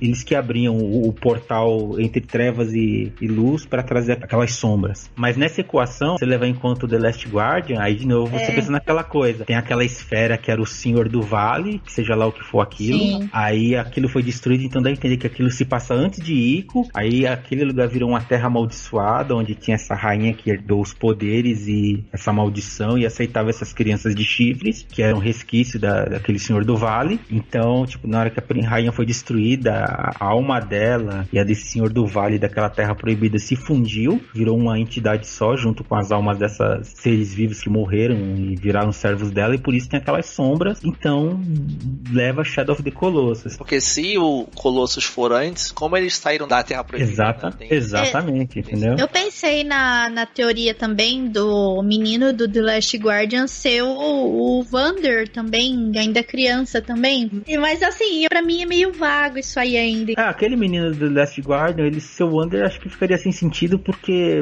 ficaria dúbio. É, bom, já é dúbio, né? Mas pensa que é, na própria narrativa do jogo, ele explicando, né, contando a história dele, ele fala que existia um, um vale proibido onde ninguém podia entrar e coisas estranhas aconteciam, tinha as criaturas, né, os trico. Então você começa a fazer essa relação de que tá nascendo além dali. Então aconteceu aquilo que passaram, sei lá, eras depois, aí aconteceu o Ico, que já era uma coisa mais consolidada, então existia a Terra Proibida e tinha os sacrifícios a serem feitos, porque uhum. as crianças de chifre nasciam, então vamos tirar as crianças de chifre da Não, é, sociedade. É, sa sacrificar lá e, tipo, tá lá, então tá isolado. Enquanto a gente fizer isso, aquele mal não vem pra gente. E depois que o fim de Ico destruiu tudo, então aquele, a, aquela Terra Proibida virou um lugar maior, só que selado do resto. Então, se existia a lenda de levar essas crianças para serem sacrificadas, então tinha aquela ponte e o acesso de como entrar. O que nos leva a Shadow of the Colossus, que era o último acesso que você tinha, entendeu? O único problema é hum. da onde vem as crianças de chifre, entendeu? É, então, da, das teorias, assim, das crianças de chifre, o que remete a isso é que quando o garoto do Last Guard ele foi submetido àquele ambiente, né, levado pelo trico para virar um alimento, ou seja lá o que for, para aquele senhor do vale, o corpo dele começou a, a, a ser possuído por tatuagens, né, toda vez que uhum. ele era fracassado. E aquilo era, uma maldi era um sinal de maldição.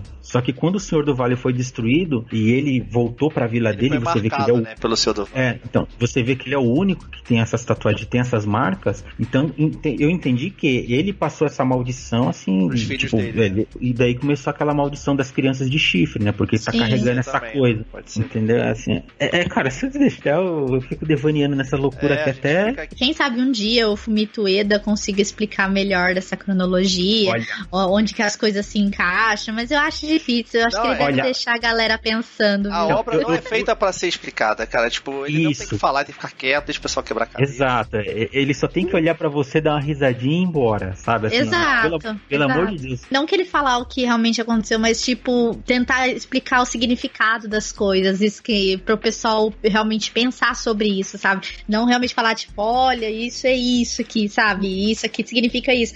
Mas, assim, uma pista pra galera pensar, tudo o que, que vocês acham que pode ser, entendeu? Se eu não me engano, acho que saiu um site, eu não sei se é é, euro europeu, sei lá, um, uma língua estrangeira, alemão, que meio que tentou arrancar alguma coisa do, do Fumito Ueda assim na entrevista, né? Quando ele apareceu naquela E3, quando, quando finalmente lançaram o The Last Guardian, e perguntaram: ah, tem alguma relação com, com, os outros dois jogos? É uma trilogia? Tem ligação? E cara, ele ficou simplesmente ficou em silêncio, né? O cara é, falou deu uma risadinha e ficou em silêncio. E recentemente, não sei se vocês estão acompanhando, né? Saiu uma telinha assim do novo jogo do Fumito Ueda, assim, que não tem nada, foi só uma imagem. Aí tem já tem aquela especulação, né? Ele tá fazendo um jogo, inclusive, ele soltou um teaser faz um tempo, que é tipo uma tela, que é como se fossem umas crianças assim no escuro, alguma coisa assim, e aparece um, uma silhueta, alguma coisa, e a galera já tá especulando, ah, será que, embora seja Fumitueda, tem alguma coisa a ver com os outros jogos, sabe? Ah. Já começou, já começou loucura, só que isso é um jogo independente dele e de uma equipe dele.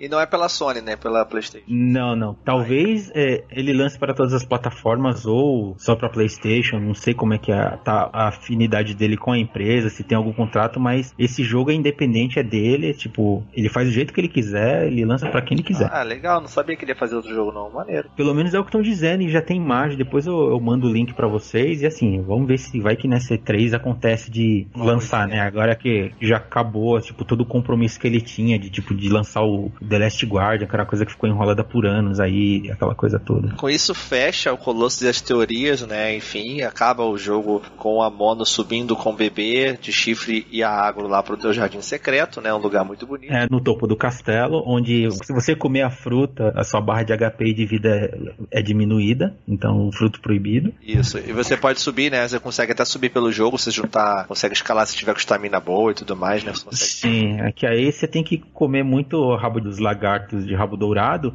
e terminar o jogo pelo menos umas três vezes e meia no mesmo save, porque toda vez que você mata um colosso você ganha a barra de estamina também, pra ir mais rápido. Aí você vai, chega lá também, dá pra chegar e o jogo acaba assim, nessa parte. Então, só pra terminar aqui, a gente falou até sobre o futuro, né, e tudo mais, Famitueda, já falamos sobre Last Guard. Só pra terminar uhum. então, colosso favorito, qual que é seu... Ah, cara, eu, eu assim, embora eu eu gosto muito do daquele voador, né? O, é o Falanx, eu acho incrível. Eu também gosto muito do Gaius e o Barba. Assim, eu acho muito estiloso o jeitão. O Gaius é o da torre, que ele tá isolado naquela plataforma, no, ah, no meio de um, cima de um lago.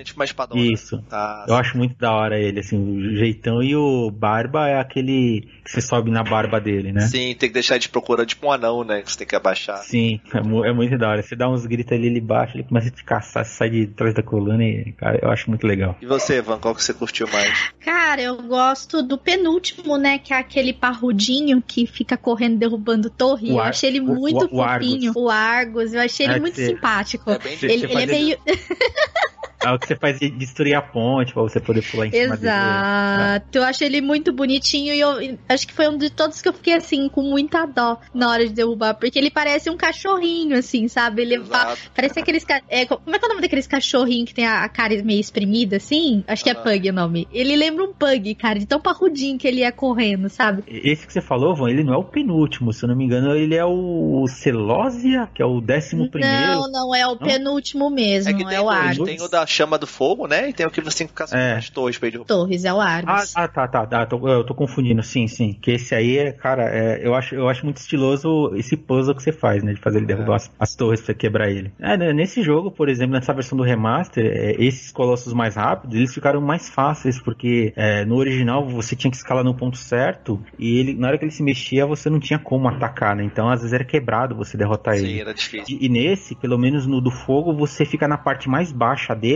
que não importa quanto ele galope, você nunca perde equilíbrio. Então você pode dar, é, você pode dar estocadas fortes no máximo ali e matar ele tipo em 10 segundos, em 40 segundos. E o do Argus é você é, é esquema, né? Você sobe numa torre caída depois que você quebrou a armadura dele, aí você dá aquele pulo com estocada, que aquilo ali equivale a um ataque forte carregado. Uhum. Muito bom. Então você resolve também rapidinho. E já eu, tu tem três que eu gosto muito. O Avion, que é a mesma experiência foda do jogo, que é aquele, aquela que parece É o voador, é o voador é. em cima do lago. Sim. É o Eveltal, né? O Van tá na live, é o Eveltal. É, o Eveltal. O Eveltal fica lá pro sobrevoando.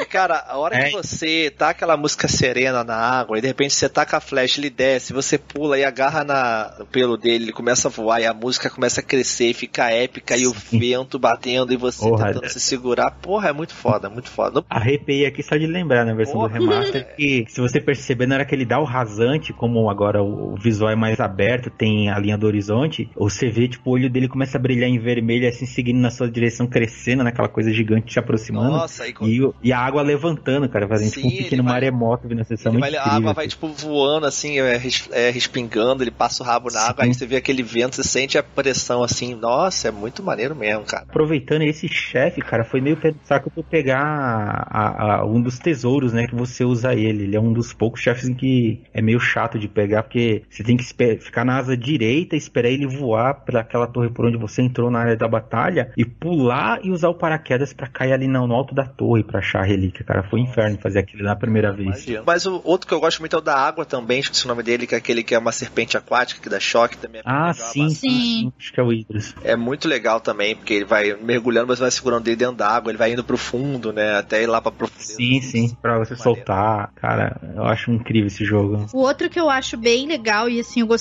muito, principalmente agora no, no jogo novo, como que ele é bem detalhado, assim, e mostra como que ele é tipo, foda.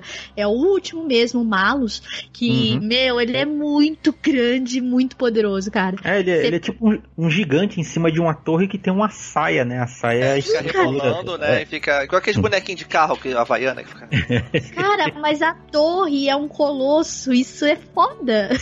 É, cara, é. isso é incrível. Ah, outro muito foda também, eu gosto muito das batalhas de cavalo, né? É aquele do, é, que, tipo, dentro da areia, numa caverna, que, aquele tipo, sim, sim. de areia, que você tem que ir correndo ele vai te seguindo com aquela carinha meio de ah, feliz, assim. Aí você tem que virar com arco e flash e dar no olho dele, né? Pra ele perder a, a, a direção Nossa. e bater na parede. Você vai correndo e aquela serpente atrás de você é muito maneiro. Ele também tem uma relíquia que você tem que fazer ele te seguir e fazer ele destruir as pedras pequenas no meio da areia para você Nossa. encontrar uma das relíquias. Difícil pegar as paradas, hein? Falando parece mal complicado, mas depois que você entende a lógica, 40 minutos você pega tudo. É que você tem que estar tá com os itens, né? Você tem que bater o, o modo time attack na dificuldade normal e Sim. máxima para você ter o tipo o paraquedas, é, a espada da rainha, né, que te ajuda a terminar o jogo mais rápido porque ela tem uns ataques mais fortes, aquela coisa toda. Aí depois é, cara, é uma aventura e as texturas do jogo estão muito bonitas, só que elas também elas são bugadas, então você usa ela para fazer isso e você vê que é uma coisa meio que proposital, que você vai chegar em áreas que tecnicamente, teoricamente você não deveria chegar. Aí você usa essas folhas do jogo, mas tá no jogo e o jogo meio que fala é faça isso.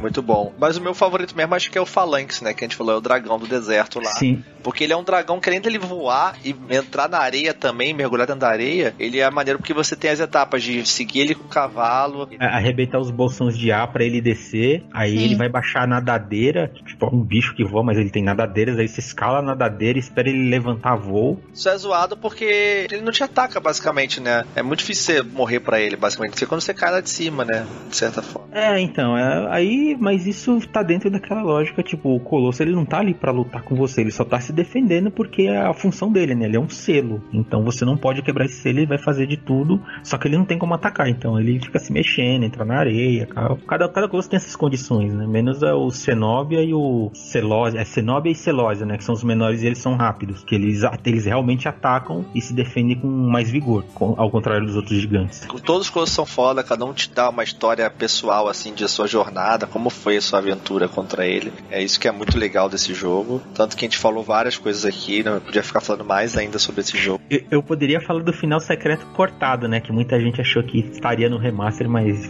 deixa pra lá. e cuidado com os colossos por aí, hein? Pode vir, é por amor, eu derrubo por amor. É.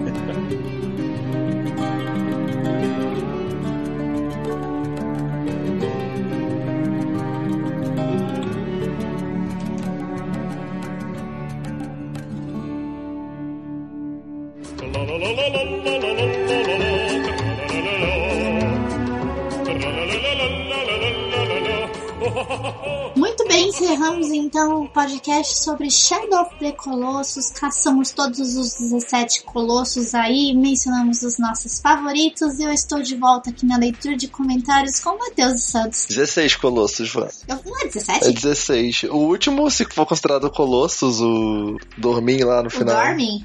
Sei lá, é. Não sei se ele pode ser considerado como uma cara, ele é grande, ele é Sei lá. É 17, vai. 17, vamos considerar 17.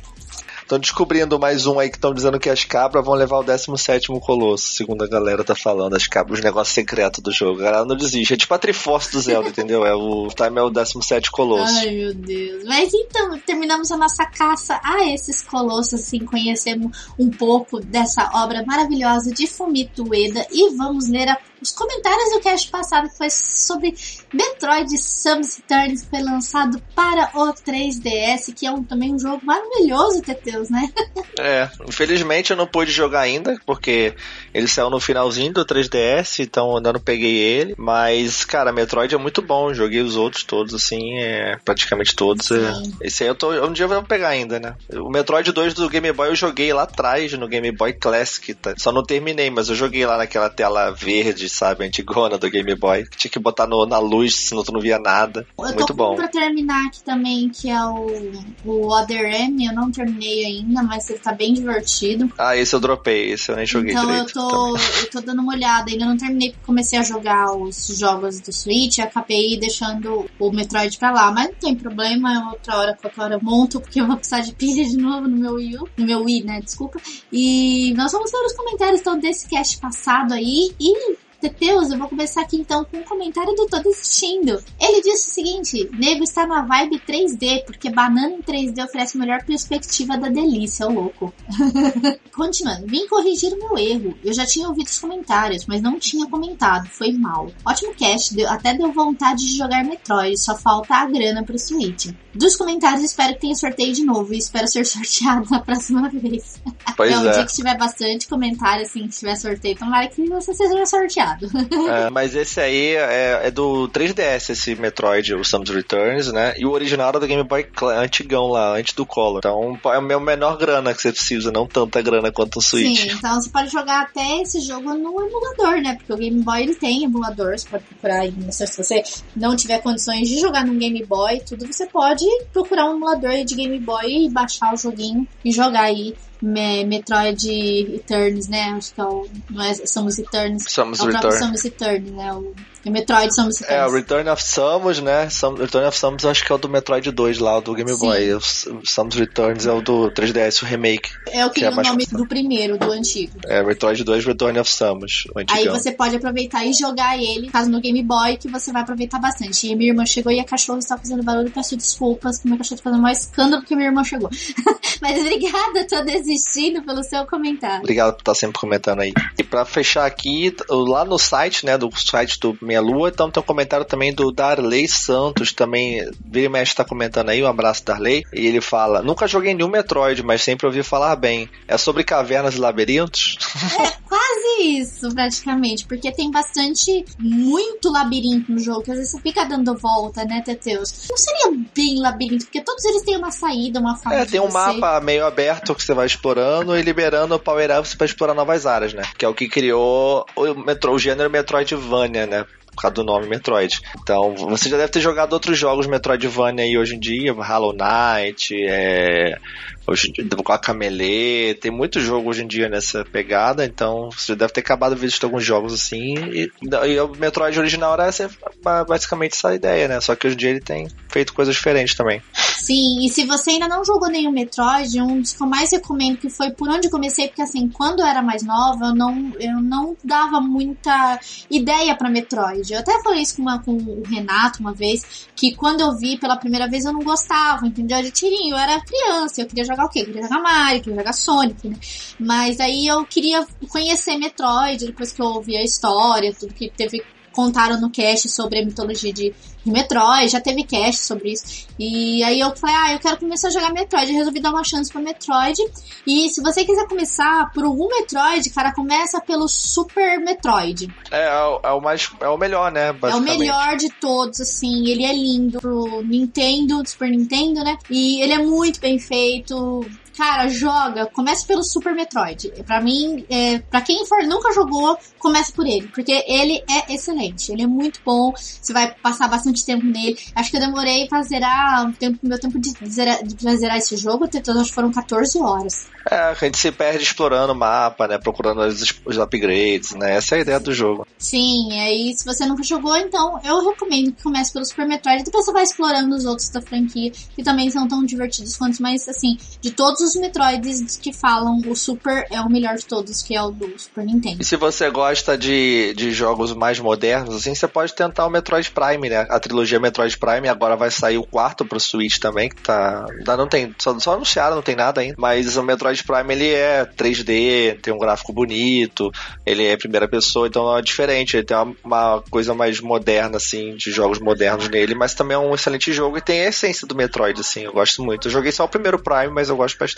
E se você não gostar ainda desse tipo de Metroid, no caso, que é em primeira pessoa, também tem o Other M, que é ele é em terceira. É um misto, né? Basicamente. É, ele mistura um pouquinho, mas ele é mais. Ele é mais terceira pessoa do que primeira, mas ele é bem legal porque eu, eu acho que o Other M ele volta bastante às origens, né, de Metroid. Ele puxa bastante coisa do Super Metroid, pelo menos assim, na minha visão. Porque eu gostei de jogar mais ele do que o outro que eu tinha, acho que é o Corruption, que é todo em primeira pessoa. Eu não gostei de jogar aquele lá, achei bem ruim, porque muito, primeira pessoa eu não gosto. E também eu tenho motion sickness, então eu não consigo jogar. Aí, se você quiser jogar o mais atualzinho também, assim, do Wii, o Other M é pro Wii, ele é bem divertido e, e você vai aproveitar bastante também. Mas obrigada, Darley Santos, pelo seu comentário. E vamos para lá nossa casa Deviante, né, Teteus? Exato, lá no Deviante, junto com nossos irmãos do SciCast, Missangas, Beco da Bike, é, o Costelas e muitos outros podcasts, né? Então escutem lá, comentem lá também. Tem um agregador do Deviante, também muita gente ouve pelo Deviante, um abraço para vocês. Mas então vamos ler o comentário lá do nosso querido Kiefer Kawakami. Kiefer, sabe quem que ele me lembra, Tutus? Kiefer ah, Sutherland. É verdade, ó. É, é, o novo Snake, novo Snake do Metal é, Gear. É, é o novo cara do 24 horas, vai lá ajudar o presidente. é, ele dublou o Snake nos últimos Metal Gears. Olha aí, muito é verdade, cara. A voz dele é espetacular, é maravilhosa. Snake delícia. Então ele falou aqui: que podcast maravilhoso, realmente o melhor jogo do 3DS. Eu escrevi uma análise dele para quem quiser conferir, só digo que é tendenciosa e parcial. Aí ele postou o linkzinho dele aqui, né? Não, você já percebe que é parcial a, a análise dele já começando pelo link, é que é Nintendo Lovers, ó. É, Nintendista Detected, né? É. Já percebemos um nintendista na área. É. Sem problema, a gente vai dar uma olhada assim na sua análise sem problema. E já fica o jabá aí, né? Gratuito, então. Exato.